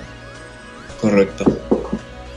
Vos fijate que hay Ah, muchos canales este, que hablan justamente sobre temas de, de ovni, hay también este, portales que hablan y que tienen evidencia y que muestran pruebas y que muestran fotografías y que tienen montones, montones de datos al respecto y cosas que la gente eh, le van llevando porque más de uno se hace eco de esto y encuentra cosas y sacan fotos y mandan a estos grupos y cuando vos querés buscarlo no aparece. No se encuentran por ningún lado. Como que hay ¿no? algo muy restrictivo al respecto. Correcto, correcto. Y no busques cosas así ñoñas eh, que tengan que ver con temas no relacionados y bueno, te da todo. ¿no? Sí, Entonces hasta sí, lo- busca, busca fantasma, pone fantasma y te sale 2 millones. pero de, pero de, este, también eh, filtrados por, por noticias de agencias. Ah, sí, sí. Es- Eso es una tristeza, gente, y está pasando en este momento. Cómo hay un, una filtración. O sea, sí hablan del tema, pero no cualquiera puede buscar información, ¿no? Y así, y no importa, yo me siento con una incapacidad para googlear, eh, bárbara, pues no importa lo precisa que sea yo en mi prompt para buscar la- el video no lo encuentro. Ya me lo encontraré, voy a tener que revisar mis canales de misterio, que sí sé dónde están, y pasaré el, el video para que lo vean, comentemos. Pero así ahorita hay un velo y una cortina que no me permite ver Y eh, lo cual es preocupante. Lo cual es muy preocupante, gente, porque antes de verdad que sí se podía acceder. Y pues se llama shadow banning, esto que está sucediendo, que es un baneo de sombra de colocar a los canales de misterio en lo último de las búsquedas del algoritmo. Esto es básicamente el algoritmo de YouTube que lo que hace. Y ya me salía a la red a buscar la noticia cuando tampoco sale como un enlace este, por fuera. Esto, claro, en Google Chrome habría que usar otros navegadores que tienen otro tipo de, de parámetros para buscar. ¿no? Pero por lo pronto ni la foto, ni la imagen, ni nada. Es más, le puse eso y me dice, me llevó a páginas de, ¿quieren saber lo que es un ovni? Claro. ¿Qué es un UFO? No, eso es insultante. De verdad que es insultante. Bueno, Y de hecho, vos fijate la- que más de una vez me has pasado algún foro de estos que vos visitás, este, en la cual eh, comentan, y yo como no me acuerdo la dirección exacta, trato de buscar por el nombre exacto del foro y no aparece. No aparece por ningún lado. Cuesta muchísimo dar con estos foros justamente que Tienes hablan que hacer carpetas, ¿no? Sí, exacto. Tienes que hacer carpetas. Entonces sí es, es este impresionante. O sea, puras búsquedas y mira, me voy a la página 10 y me salen sigue, me siguen saliendo puras páginas. Página 14 me dice, ya no se han encontrado resultados para tu búsqueda. ¿Cómo ven? Ya me la redujo a 10 páginas. En la página 10, puras tonterías. Puras tonterías. De verdad, qué triste. Pero bueno, entonces pues total, el informe de la NASA, y volvamos a este a hacerse, a darnos, jugar el dedo en la boca, pues no concluyó nada. Dijo que les faltan datos y que propone una nueva forma de ver, de ver y estudiar el fenómeno. Entonces, pues ellos proponen una nueva metodología de estudio y que nos esperemos a julio porque nos van a dar más datos. Y entonces, pues ahí se aventaron dos horas de reunión para nada. Eh, estaban entre ellos, entre el público estaba el ex astronauta Scott Kelly. Y yo digo, bueno, pues sí, un astronauta, pero pues no, no me traigan a este Scott Kelly, tráiganme a otros astronautas que dicen que han visto cosas. No se habló de ninguno de los temas de, que son ya casi leyenda dentro de la, ufología espacial, que serían los contactos que vieron la- las luces de la nave Gemini 1 del, del proyecto Mercury, la música en la luna, eh, este asunto de la- las claves Morse que se dieron los rusos con, con los extraterrestres en la atmósfera y las luces que aparecen en muchos lanzamientos. De eso no hablaron. Hablaron de una serie de videos ahí aburridos que ya hemos visto mil veces y que no pueden concluir. O sea, cuando lo estás viendo, dicen, no, no, no podemos concluir, pero faltan datos. ¿Cómo que faltan datos? Estaba el piloto, lo estaba viendo. eh, salió en el radar de la nave. Ah, pero pues se perdió los registros del radar, curiosamente. Y entonces pues no podemos concluir. Es muy incómodo. No sé qué opinas en ese sentido, Marco. Sí, la verdad que es terrible, ¿no? Todo este tipo de cosas que pasan así. Es que, a ver, por un lado están tratando, creo yo, de desinformar, ¿no? Está tratando de, de hacer ver que esas cosas no existen, pero lamentablemente es hasta contraproducente para ellos mismos, porque al menos a mí me pasa, y yo creo que a la mayoría, cuando más te empiezan a negar ese tipo de cosas, más te despierta la curiosidad. Por lo Correcto. general, Sí, te sí. pasa que te lo niegan y te lo niegan y te lo niegan y vos decís, no sé, hay algo que no me cierra en todo esto. Porque si verdaderamente no existen, si verdaderamente no pasa nada, si verdad, ¿por qué entonces negás tanto y, y escondés tanto las cosas, no? No ¿Por qué le pones tantos, tantas tantos candados o, o me lo disfrazas de información, pero a través de tus medios, eh, lo que, la, la opinión que tienen tus medios, ¿no? ¿Por qué? ¿Por qué? ¿Por qué no puedo leer? Fíjate, había una página buenísima que se llama Proyecto Signo, de donde sacaba yo muchísima información. Obviamente era un blog independiente. Ya no, ya no existe. Lo tiraron. Y en otro foro me encontré que el dueño eh, ya no le permiten subir en el proyecto, que porque infringió derechos de autor, bla, bla, bla, cuando él había pagado ese dominio por los siguientes cinco años y se lo cancelaron y nadie le regresó el dinero ni nada. A ese, a ese nivel. Porque la página esta pues traía, era un recopilatorio de, noticias en la red que sí estaban interesantes. Y de pronto, ¡zas! Nada, te lo quitamos porque hay un reclamo de derechos de autor. Sí. Así, ese, de ese tamaño son los chismes y las cosas con, este tema. Entonces, bueno, pues la, la NASA no concluye nada. Pero quien sí viene a poner aquí las cosas patas arriba, pues es un señor que se llama Charles, Charles Grush, eh, que pues hace unas revelaciones que son pues, yo creo que las más importantes de la década, en lo que va de la década yo creo. Eh, y él es entrevistado en una cadena de televisión. Les voy a decir quién es este hombre, Charles Bush. Es un excombatiente condecorado en Afganistán. Es veterano de la Agencia Nacional de Inteligencia Geoespacial. Yo no sabía que existía. La Oficina Nacional de Reconocimiento, la NRO, eh, que informaba al Congreso y directamente al Inspector General de la Comunidad de Inteligencia sobre programas profundamente encubiertos. Esa era su labor. Era un detector de programas encubiertos desde el mismo gobierno. Y pues este hombre encontró información que no le pareció que estuviera bien, que estuviera oculta. Vaya, perdón por dos veces estuviera, que no se mantuviera oculta. Y entonces, pues este hombre se da a conocer en una entrevista eh, eh, que termina siendo primero retomado por una página que se llama The Debrief. Y lo que dice básicamente es que la información sobre el fenómeno ovni proporcionada eh, por Estados Unidos es detenida ilegalmente por el Congreso, que hay órdenes estrictas y precisas de detener toda información, absorberla y mandarla a un cierto número de agencias que se encargarán de desaparecer. Este denunciante pues, se desempeñó como representante de la Oficina de Reconocimiento de la, de la Fuerza de Tarea de Fenómenos No Aéreos, aéreos no identificados de 2019 a 2021.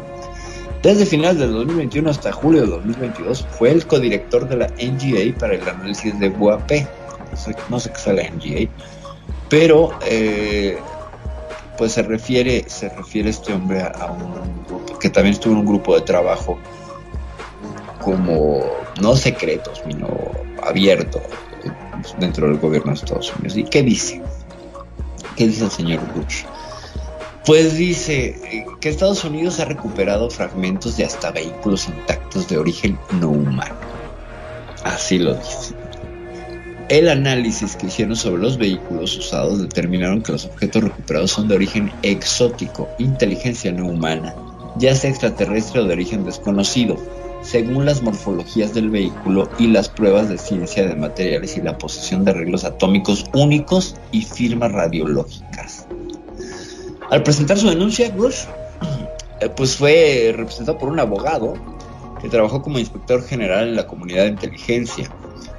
Él dice, no estamos hablando de orígenes o identidades prosaicas, dijo, como estamos haciendo referencia al material que incluye él está en conocimiento de que incluye vehículos intactos y parcialmente intactos.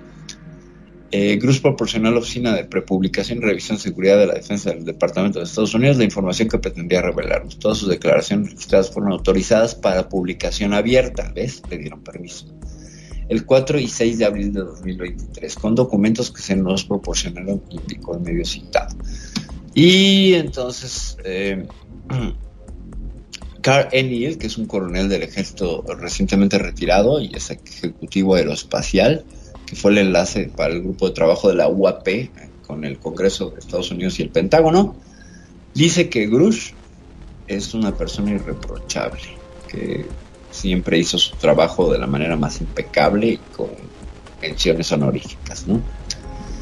Y por ahí hay otro que se llama Christopher Mellon, que pasó 20 años en la comunidad de inteligencia de Estados Unidos, se, se, se desempeñó como subsecretario adjunto de defensa. Eh, señaló que respalda las, declaraciones de Cruz. Varios funcionarios actuales y anteriores bien ubicados han compartido conmigo información detallada sobre este presunto programa, que incluye información sobre la historia, los documentos que rigen y el lugar hasta donde supuestamente se abandonó y recuperó una embarcación. Sin embargo, es un asunto delicado, ya que esta información potencialmente exclusiva llega a las manos adecuadas para su validación. Llegó a las manos adecuadas y le dijeron, adelante, puedes, puedes hablar. ¿Qué te parece? Wow. Eso sí que está impresionante, ¿eh? O sea que el tipo nadie le va a poder refutar nada porque indudablemente eh, digamos que las fuentes que tiene el tipo son innegables. Innegables. Innegables. Así, tal cual. Este ¿Y hombre. ahora qué van a decir? ¿Qué van a decir? Que tanto dijeron que no existe y que bla bla bla bla bla bla. ¿Ahora qué va a pasar? Pues, no sé. Porque pues ha habido reacciones y cosas. Aquí tengo el Twitter.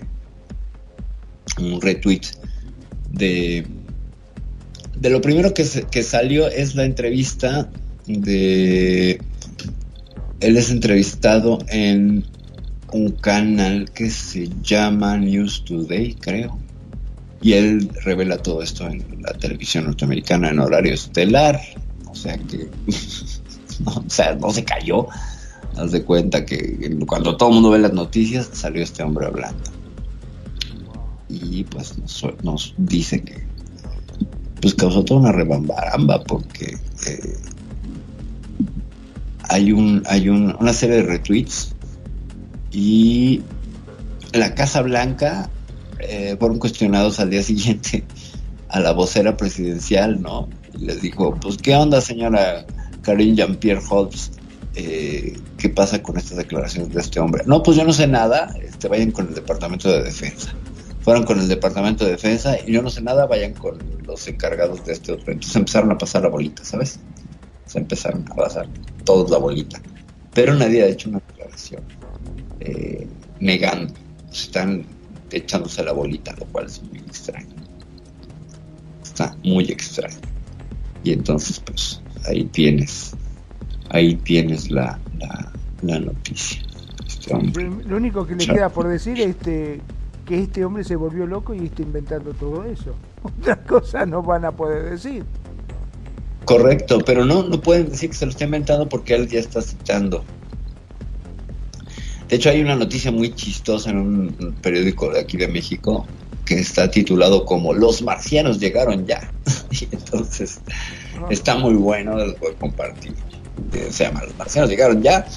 Esto es del 6 de junio y dice, pues varios funcionarios de inteligencia de Estados Unidos que estuvieron cerca de programas relacionados con análisis de la vida fuera del planeta Tierra han revelado que hay información clasificada que ha sido encubierta sistemáticamente sobre la existencia y manipulación de objetos voladores no identificados. Este lunes se dio a conocer una de estas denuncias, ahora realizada por un ex oficial militar condecorado, Charles David Cruz, y que pues, los programas han sido profundamente silenciados.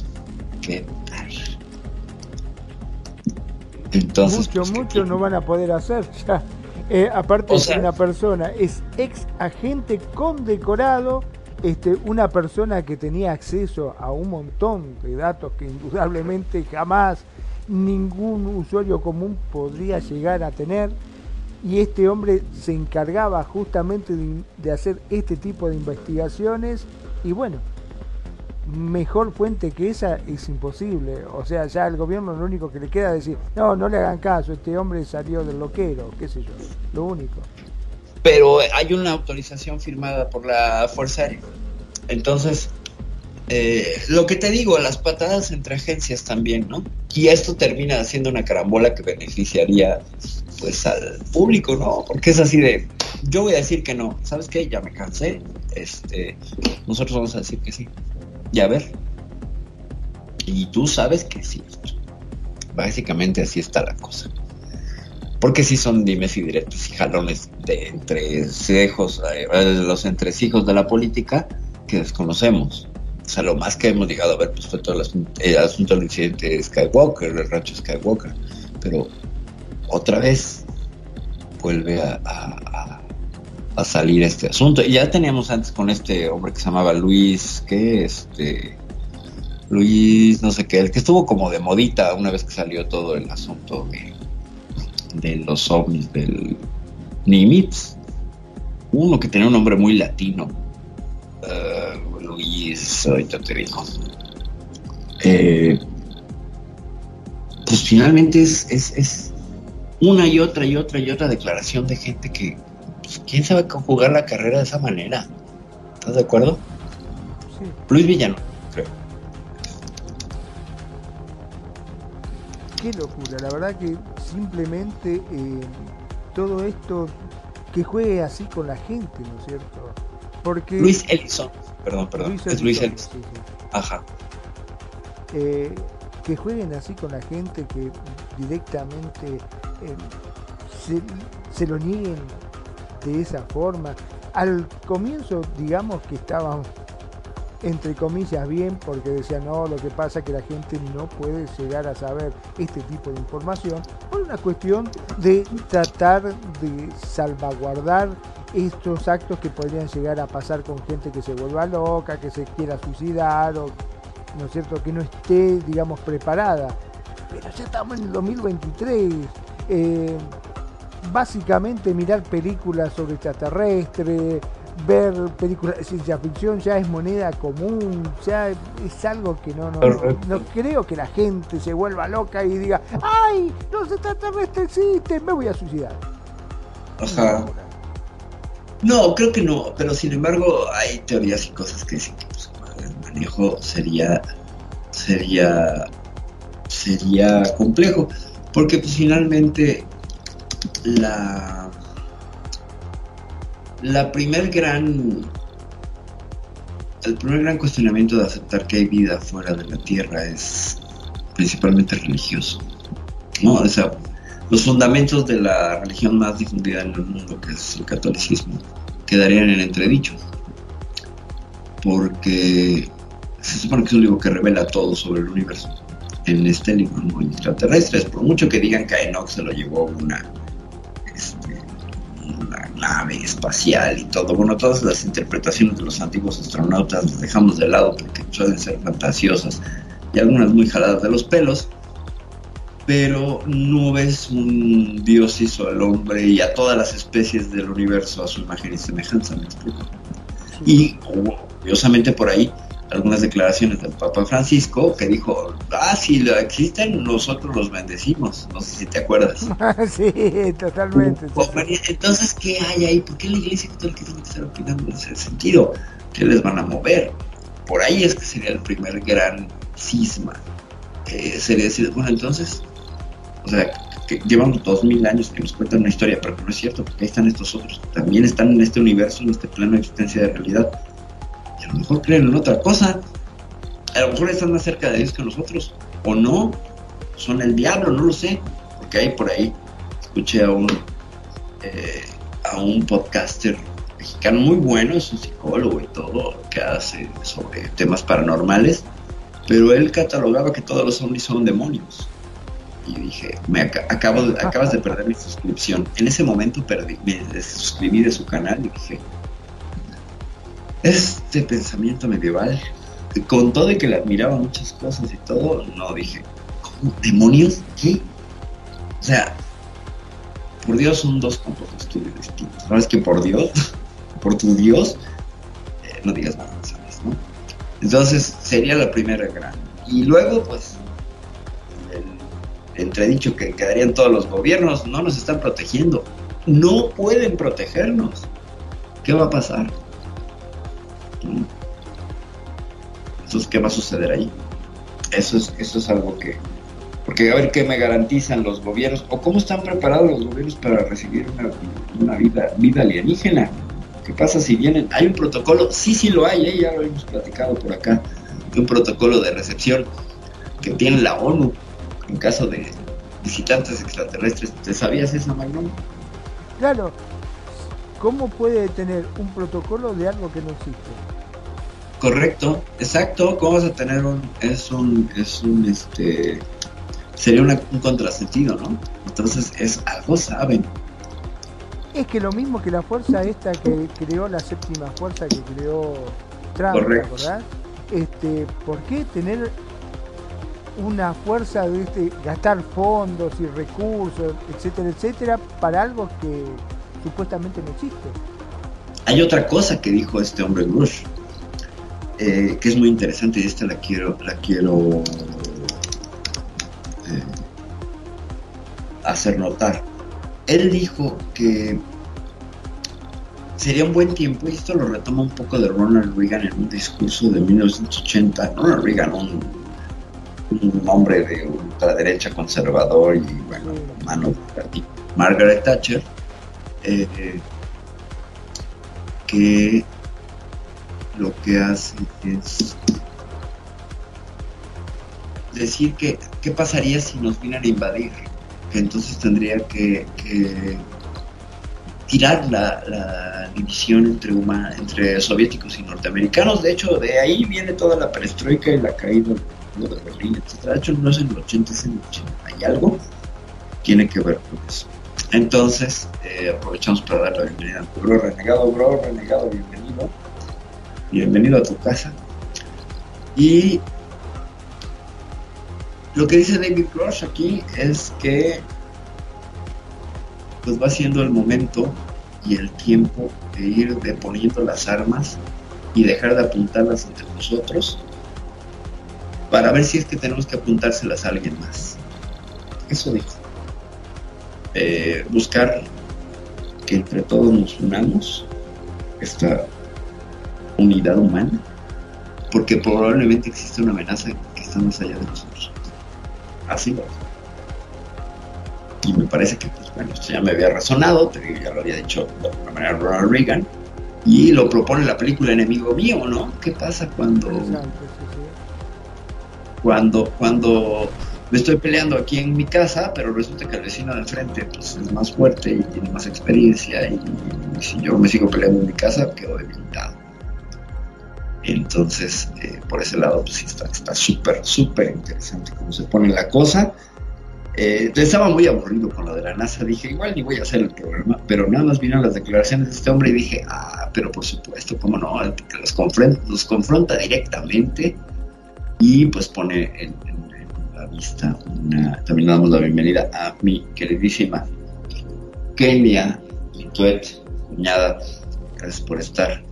Estamos hablando del informe de la NASA sobre los UAPs ovnis y las declaraciones de un exagente eh, de inteligencia norteamericano que pues, contradice todo el informe de la NASA, que la NASA dijo finalmente, pues miren muchachos, sí hay algo en el espacio, pero no sabemos qué es, necesitamos más datos, no podemos concluir nada.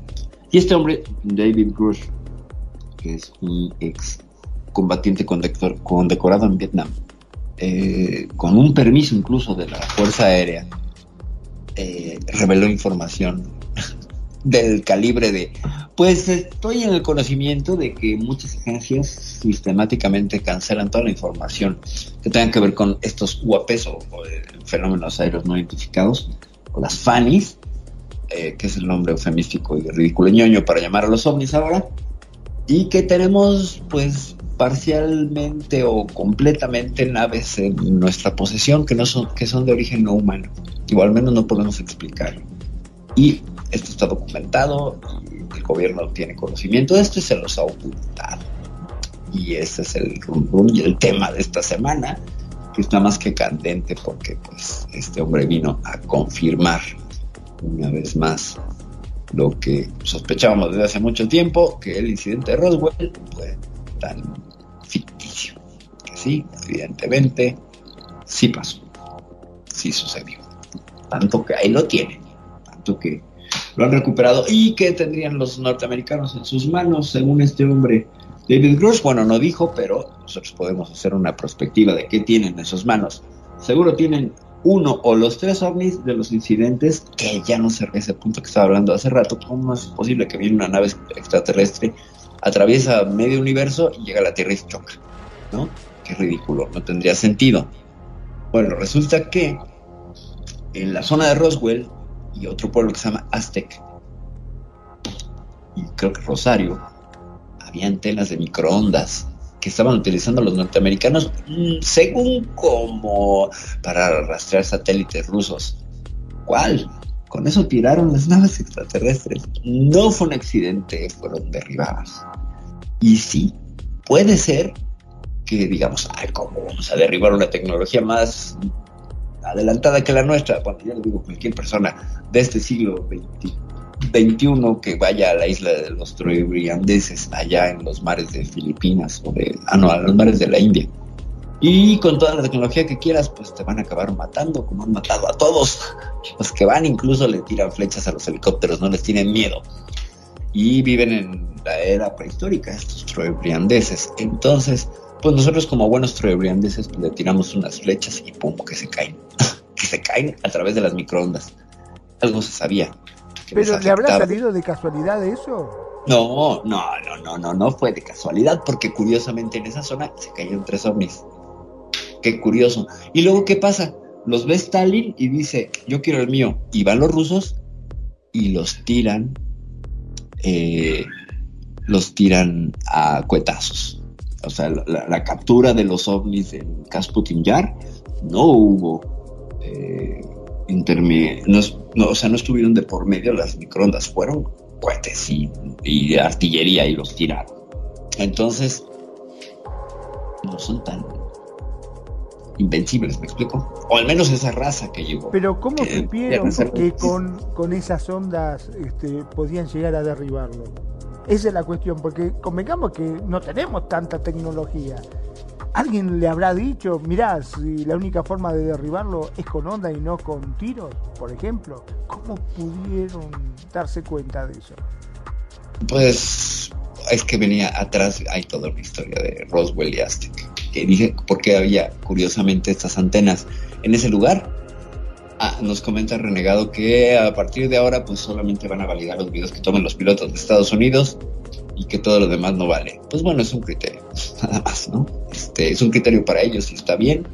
No, creo que, que haga más que, pues para ellos que sigan metiéndose el dedo en la boca y diciendo, no sabemos cómo estudiarlo y vamos a ser los oficiales y todo. Afortunadamente hay muchas otras agencias y eh, investigadores en este tema, por ejemplo, MUFON, la Mutual UFO Agency, que recoge todos los avistamientos que se han dado desde 1976 para acá y los clasifica de manera geográfica y hemerográfica. Entonces tú quieres ver un avistamiento en Lima, Perú, le picas al mapa que tienen y te salen todos los avistamientos documentados, bla, bla, bla, fotos.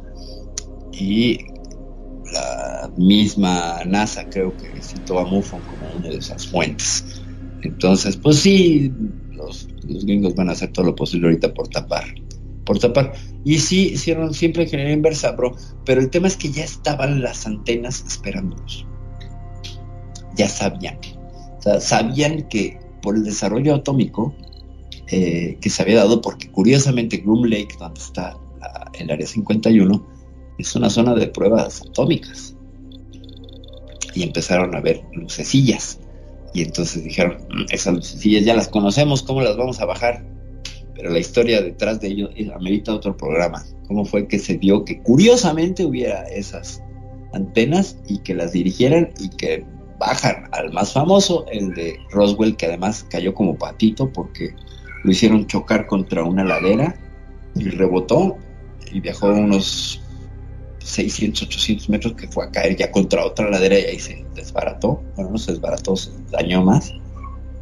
Y porque los tripulantes quedaron eh, pues dañados en sus cuerpos, estos como robots cyborgs, porque pues, son conciencias que, según otro de los datos de Roswell, que es muy interesante, una enfermera habla con una de estas entidades y esa entidad revela, eso no te lo había contado, mi queridísimo Magnum, mi público de Radio Consentido, le revela esta entidad que ellos en realidad los grises que vemos pues son como avatares donde descargan sus conciencias. Por eso cuando les hacen una autopsia no hay nada.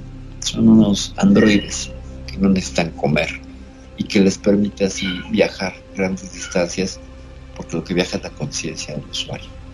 O sea, cuenta que mandas tu avatar a Júpiter y te conectas y bajas y entonces haces todo, todo el trabajo que tengas que hacer en Júpiter sin riesgo de que la atmósfera te lastime o que la radiación, lo que porque es un, es un cuerpo sintético Y eso Creo se que en otros programas este, estuvimos hablando justamente sobre eso, ¿no? De los rusos que Ah, estaban sí, entrevista experimentando y todo eso. Sí, claro. Ah, sí, sí, sí, sí. En la que se llama Entrevista a un alienígena. Bueno, pues chequen, chequen Entrevista a un alienígena. Se supone que es un libro que publica la enfermera que habla con uno de los, de los capturados Roswell. Que de hecho, esta entidad pide ser rescatada y ahí es como nos enteramos que vienen del sistema Zeta Reticuli, porque él le dice vengo del Zeta Reticuli y el acuerdo que al que llegan es, bueno, vienen por ti, tú te vas, pero nos dejas su tecnología. Dijeron, sí, claro, claro, por supuesto, sí, muchachos. Y pues no, alguien no cumplió su parte del acuerdo y por eso es que después vinieron a, so- a sobrevolarles Washington a los norteamericanos y a decirles, aquí estamos, necesitamos hablar con ustedes.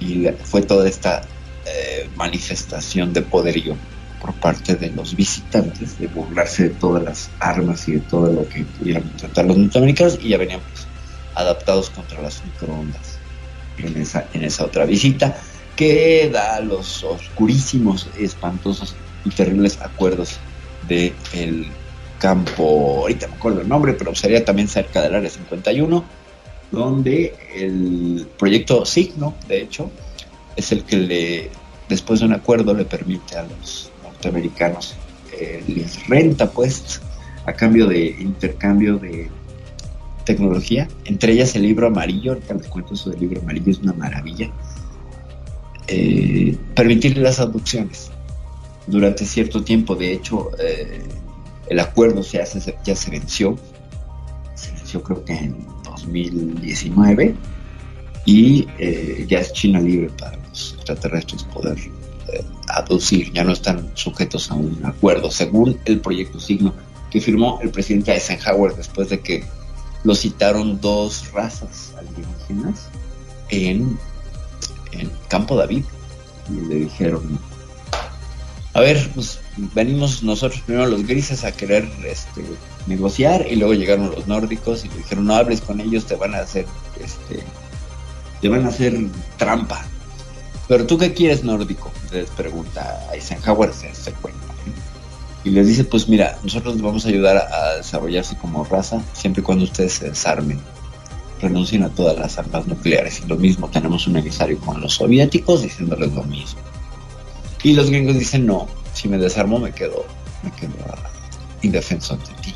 Y entonces que en lugar de hablar con los nórdicos, hablan con los con los tóxicos estos grises de Zeta Reticuli, que en realidad pues son empleados, cuentan las malas lenguas, que son empleados de los reptilianos de Alpha Draconis. Eso contaría toda esta historia de este arco. Lo que llegaríamos a saber por las historias y los chismes de la ufología. Dicen, cuentan, no me consta nada, pero sí es bastante oscuro que un presidente como Eisenhower pues haya firmado un acuerdo donde le permite, curiosamente, en zonas boscosas, secuestrar a gente que no tenga muchos vínculos familiares o gente que, que si se pueda dar por perdida, pues sea en un entorno adecuado. Y de hecho, linkeamos esto al fenómeno 1411, que es este de, de Polaides, este hombre que ha registrado todas las desapariciones en los parques nacionales, que curiosamente pues desaparece la gente y hay avistamientos de luces. No sé a qué le suene. Porque a mí no me suena a cosa paranormal, me suena más bien a que somos ganado y que los están, sobre todo los norteamericanos, los están abduciendo previo acuerdo gubernamental, cual pues, se hablaría de que, por así que, la tierra de la libertad este, y del respeto a los derechos civiles, pues no es tal cosa, ¿no? Son los gringos que son incluso capaces de ofrecer como carne de ganado a su población. Y hablando del libro amarillo, a lo mejor hacemos todo un programa. El libro amarillo es uno de tantos regalos que traerían estos, bueno, no parte del intercambio comercial, estos alienígenas de Zeta Reticuli. Y este libro amarillo es un regalo de otra civilización, parece ser que es de los arturianos. Y son copias de un libro que tú le haces una pregunta y te la responde. En realidad no es un libro, es como una caja que tiene una esfera y eh, te permite saber todo sobre el universo. Incluso le puedes preguntar qué son los registros akáshicos y pues, te hace hologramas, te lo presenta y todo. Y le puedes decir, explícame qué son los fantasmas, te lo explicaría. Dime qué es Dios y te lo explicaría. Este libro amarillo sería una- uno de los primeros regalos del, del- bueno, no regalos, insisto, parte del acuerdo. Es como Y una para- pitoniza, digamos, en caja. Como una pitoniza que utilizan todas las razas para estar informadas. ¿Y saben qué hicieron los humanos? Ingeniería inversa con el libro amarillo. ¿Por qué? Pues porque Ah, nos gusta tener manos de estómago. Lo jodieron. Lo jodieron. Esa es la historia del libro amarillo. ya no funciona más. No, pues no, lo descompusieron, claro. Con aras de. Ah, no, en lugar de preguntarle, vamos a hacer los nuestros y ya. Pero oye, vamos a usarlos un instrumento de sabiduría. ¿cuál sabiduría? Somos los militares y los paramilitares y los más chicones. ¿eh? Se lo jodieron. El libro amarillo. Que podía ser así un cambio. De hecho, eh, eh, se mencionaba, era una de las. Lo más cerca que estuvimos de saltarnos a civilización eh, grado 1 galáctica, porque nos hubiera enseñado a manejar todas las energías del planeta. O sea, es que, ah, haz de cuenta, la inteligencia artificial, pero universal y cósmica, que se supone que esa cosa está conectada con la fuente del saber de todos, y que es así un regalo que si te lo da, pues es así de ya, o sea, bienvenido al club, muchacho. Sé tan. O sea, tú puedes preguntar ahí cómo, cuáles son las debilidades de los grises, eh, quién mató a Kennedy, este, todo lo sabe. Y lo decidieron desmontar, hacer la ingeniería inversa. Y lo cual no me. Yo no lo dudaría ni tantito de existir ese libro amarillo en manos de los militares. ¿Tú qué crees que harían? ¿Tú crees que le darían un uso sabio? No. Harían No, yo Busca creo que seguramente el presidente de Estados Unidos le habrá preguntado, ¿voy a volver a estar en la reelección? Y el libro le dijo, no, va a asumir otro presidente, destruyanlo. Hagan en tecnología inversa, dijo, a la mierda. No sirve. Si no voy a estar yo como presidente para el próximo periodo, No quiero al libro amarillo. no lo quiero. No quiero al libro amarillo. Exacto. Sí, sí, sí. Bueno, pues eh, cuentan, ¿eh? Cuentan esas historias que se van sumando, pero todo tiene que ver con Roswell. Todo tiene que ver con toda esta narrativa. Que no, no lo sé, si es real, si no. Parece ser que sí, ahora con las declaraciones de este hombre. Porque, volviendo al tema, ¿qué es lo que tendrían en su poder los norteamericanos? Pues tendrían los tres ovnis de Aztec, Roswell y no sé si Rosario, son los tres, que se cayeron tres. Nada más nos hablaron del de Roswell, pero hubo otros, dos.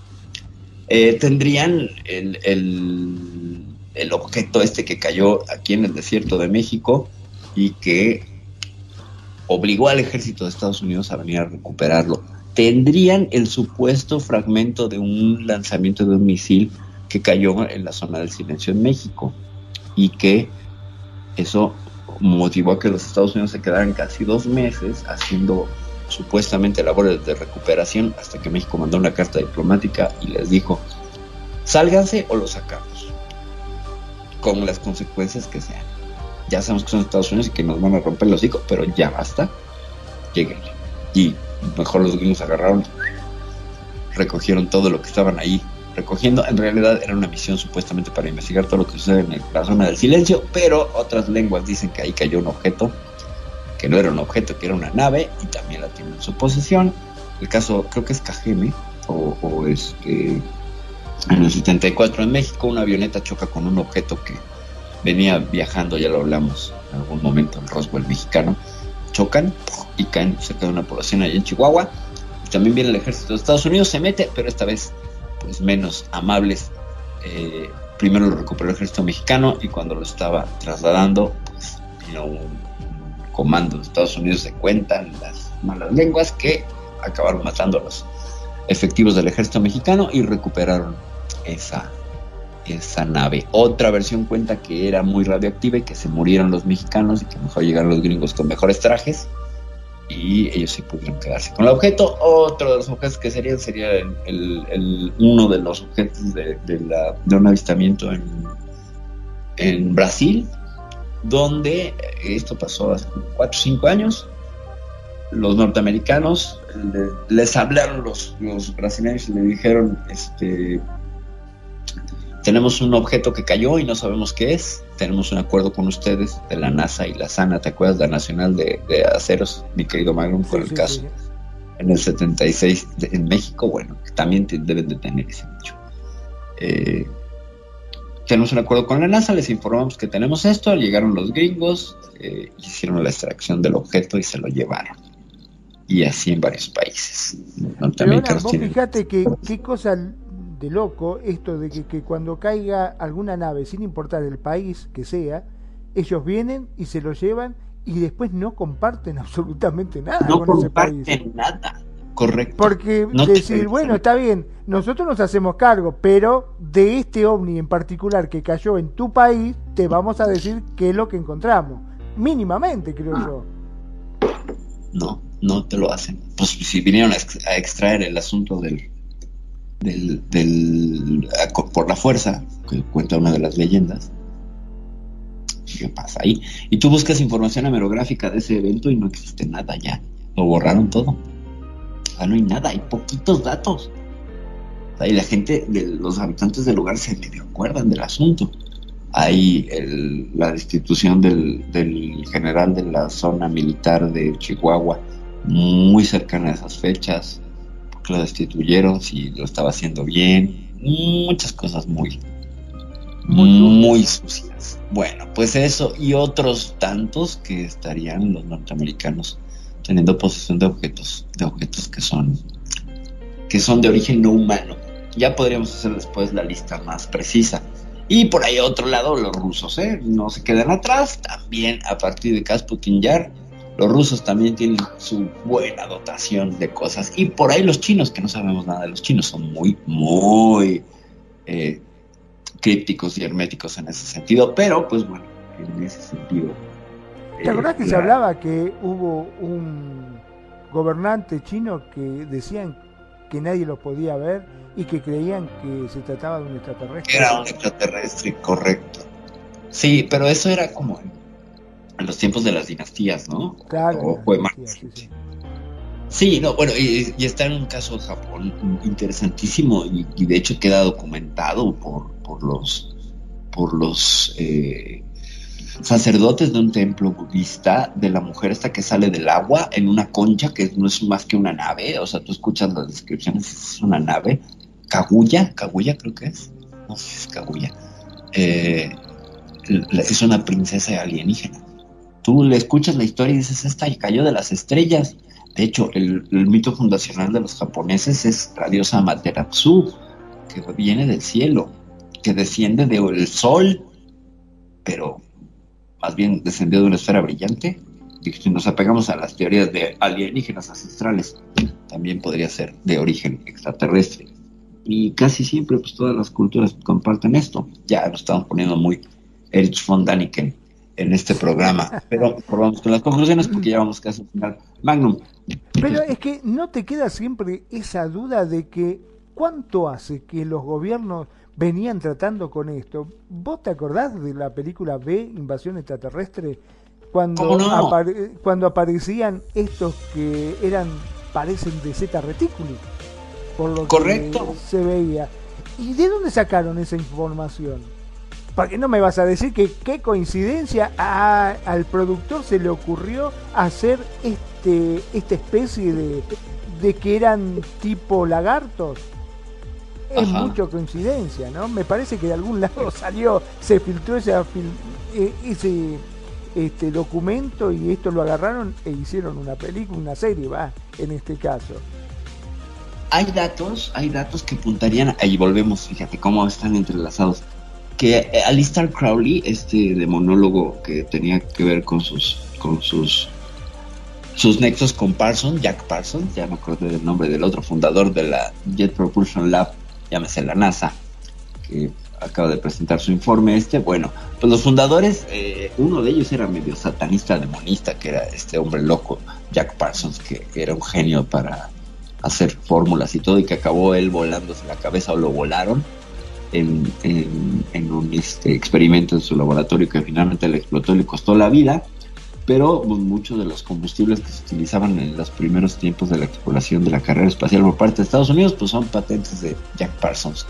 El hombre este, Jack Parsons, tenía una relación muy estrecha con Alistair Crowley, y Alistair Crowley eh, en uno de sus libros tiene una ilustración de una entidad que es el primer registro histórico de un alienígena de ojos grises. No, tú le buscas y, y es el primer dibujo. Estamos hablando de por ahí de 1952, 53, que además andaba echando chela y platicando con su amigo John Ron L. Ron L. Howard, que nada más y nada menos es el fundador de la Dianética, otro loco, este, que además le bajó la esposa a Parsons, por cierto, y, bueno, por ahí hay toda una historia entre sectas y cosas muy interesantes. Pero eh, el, el, tema de lo interesante es que este personajillo, ahorita me acuerdo el nombre, fue una ilustración de Alistair Crowley y de ahí empezó toda la eh, el inconsciente colectivo y la cultura popular a manejar la figura del alienígena de ojos grises. Ahorita, ahorita busco el, el monito y se los comparto para que vean, es muy interesante. Pero otra vez la magia negra tiene que ver ahí una inclusión. Y bueno, yo acusando al otro que dice que los zombies son demonios. Le quité la suscripción por eso. Vamos, te escucho tus conclusiones. Sí, la verdad que es impresionante y como siempre decimos, la cuestión es que siempre te queda con ese dejo de, querer saber más al respecto. Te das cuenta de que siempre ponen palos en la rueda, eh, ponen humo, te muestran la puntita del iceberg, pero sabemos que hay muchísimo, muchísimo más por investigar y yo creo que tarde o temprano todo esto va a salir a la luz porque mucho más no lo van a poder tener. Eh, existen los medios, si bien justamente hay tanta tecnología que eso ensucia un poquitito la cosa porque se puede llegar a pensar de que toda esta evidencia que uno puede llegar a recabar últimamente sea fabricado por inteligencia artificial, pero indudablemente cada vez son más las cosas que van apareciendo y por más que bloqueen y que traten de a los navegadores ponerles esta traba para que estos portales que hablan al respecto sean prohibitivos y no se encuentren tan fácilmente, tarde o temprano todo esto va a salir Así que, bueno, voy a, por mi parte me voy a ir despidiendo porque ya estamos prácticamente en horario y no sin antes, como siempre digo, darle las gracias, sobre todo acá que tenemos a Renegado y a Kenya que nos han facilitado el lugar, que Después vamos a invitarlos a todos a que vengan y vean las instalaciones de la radio que cada vez están mejor. No lo hemos hecho en este programa en especial porque fue todo muy rápido y tratamos de armar algo provisorio, pero ya para lo próximo vamos a estar un poquitito mejor armados y vamos a hacer los escenarios como corresponde para que la gente venga, disfruten, escuchen en vivo y en directo y puedan disfrutar de la programación de Radio Consentido. Como siempre digo, gracias. Gracias por estar ahí, gracias por elegirnos, gracias por hacer de Radio Consentido su radio. Y gracias también, por supuesto, a todos los que nos siguen a través de los podcasts, que cada vez son más. Y ya saben, cualquier cosa que llegan a lo último y dicen, ay, me lo perdí, no, no te perdiste nada, entra a www.radioconsentido.blogspot.com.ar, ahí vas a encontrar la programación de la radio y además todos los programas ya emitidos, ¿sí? para que no te pierdas absolutamente nada y lo puedas escuchar las veces que vos quieras. Sean felices, el resto son solo consecuencias. Muchísimas gracias, Magnum. Ya antes de que te despidas, pues quiero que agregues un colofoncillo pequeño eh, para la gente que nos está escuchando.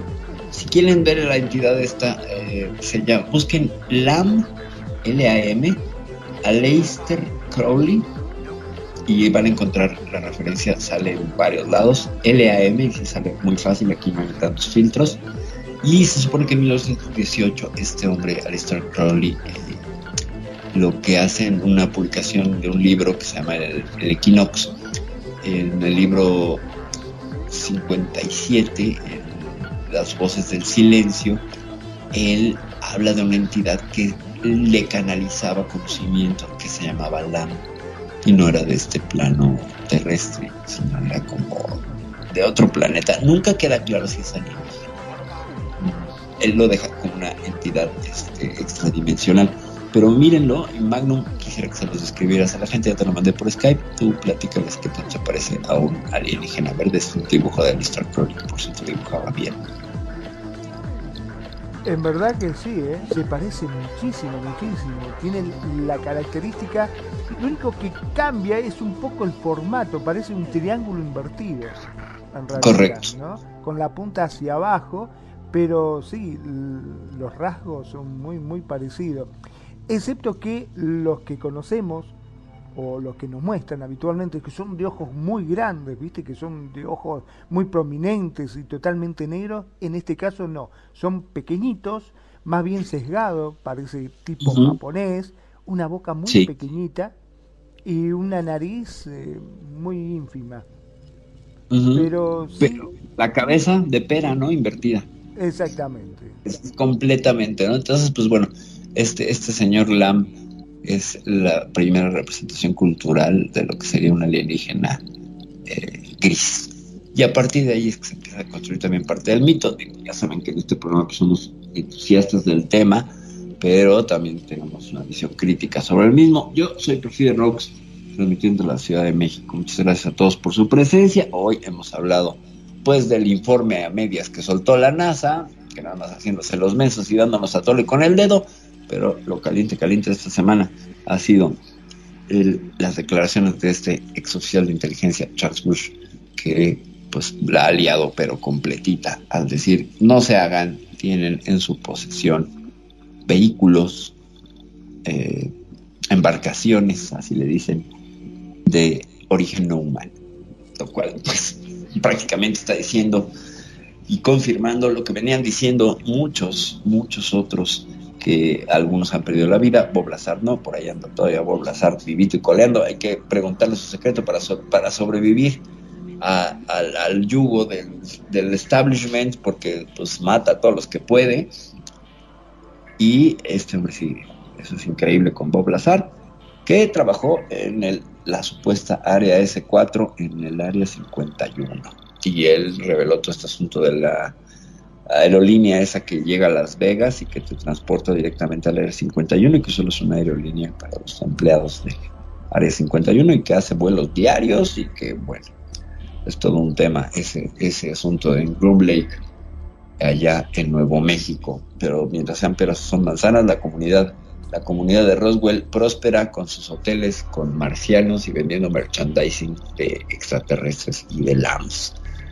Ya voy, soy Fidel, esto fue, esto fue Euforia, población desconocida, población por conocer. Muchas gracias a mi bro renegado y muchas gracias también a Kenia por las facilidades para la emisión de este programa y por supuesto por su presencia.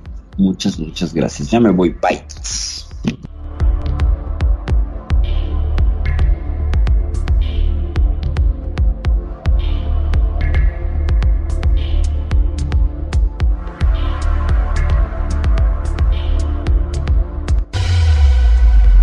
La buena música. Solo la puedes escuchar por aquí. Radio Consentido, consintiendo tus oídos. Tu mejor opción en radio por Second Life.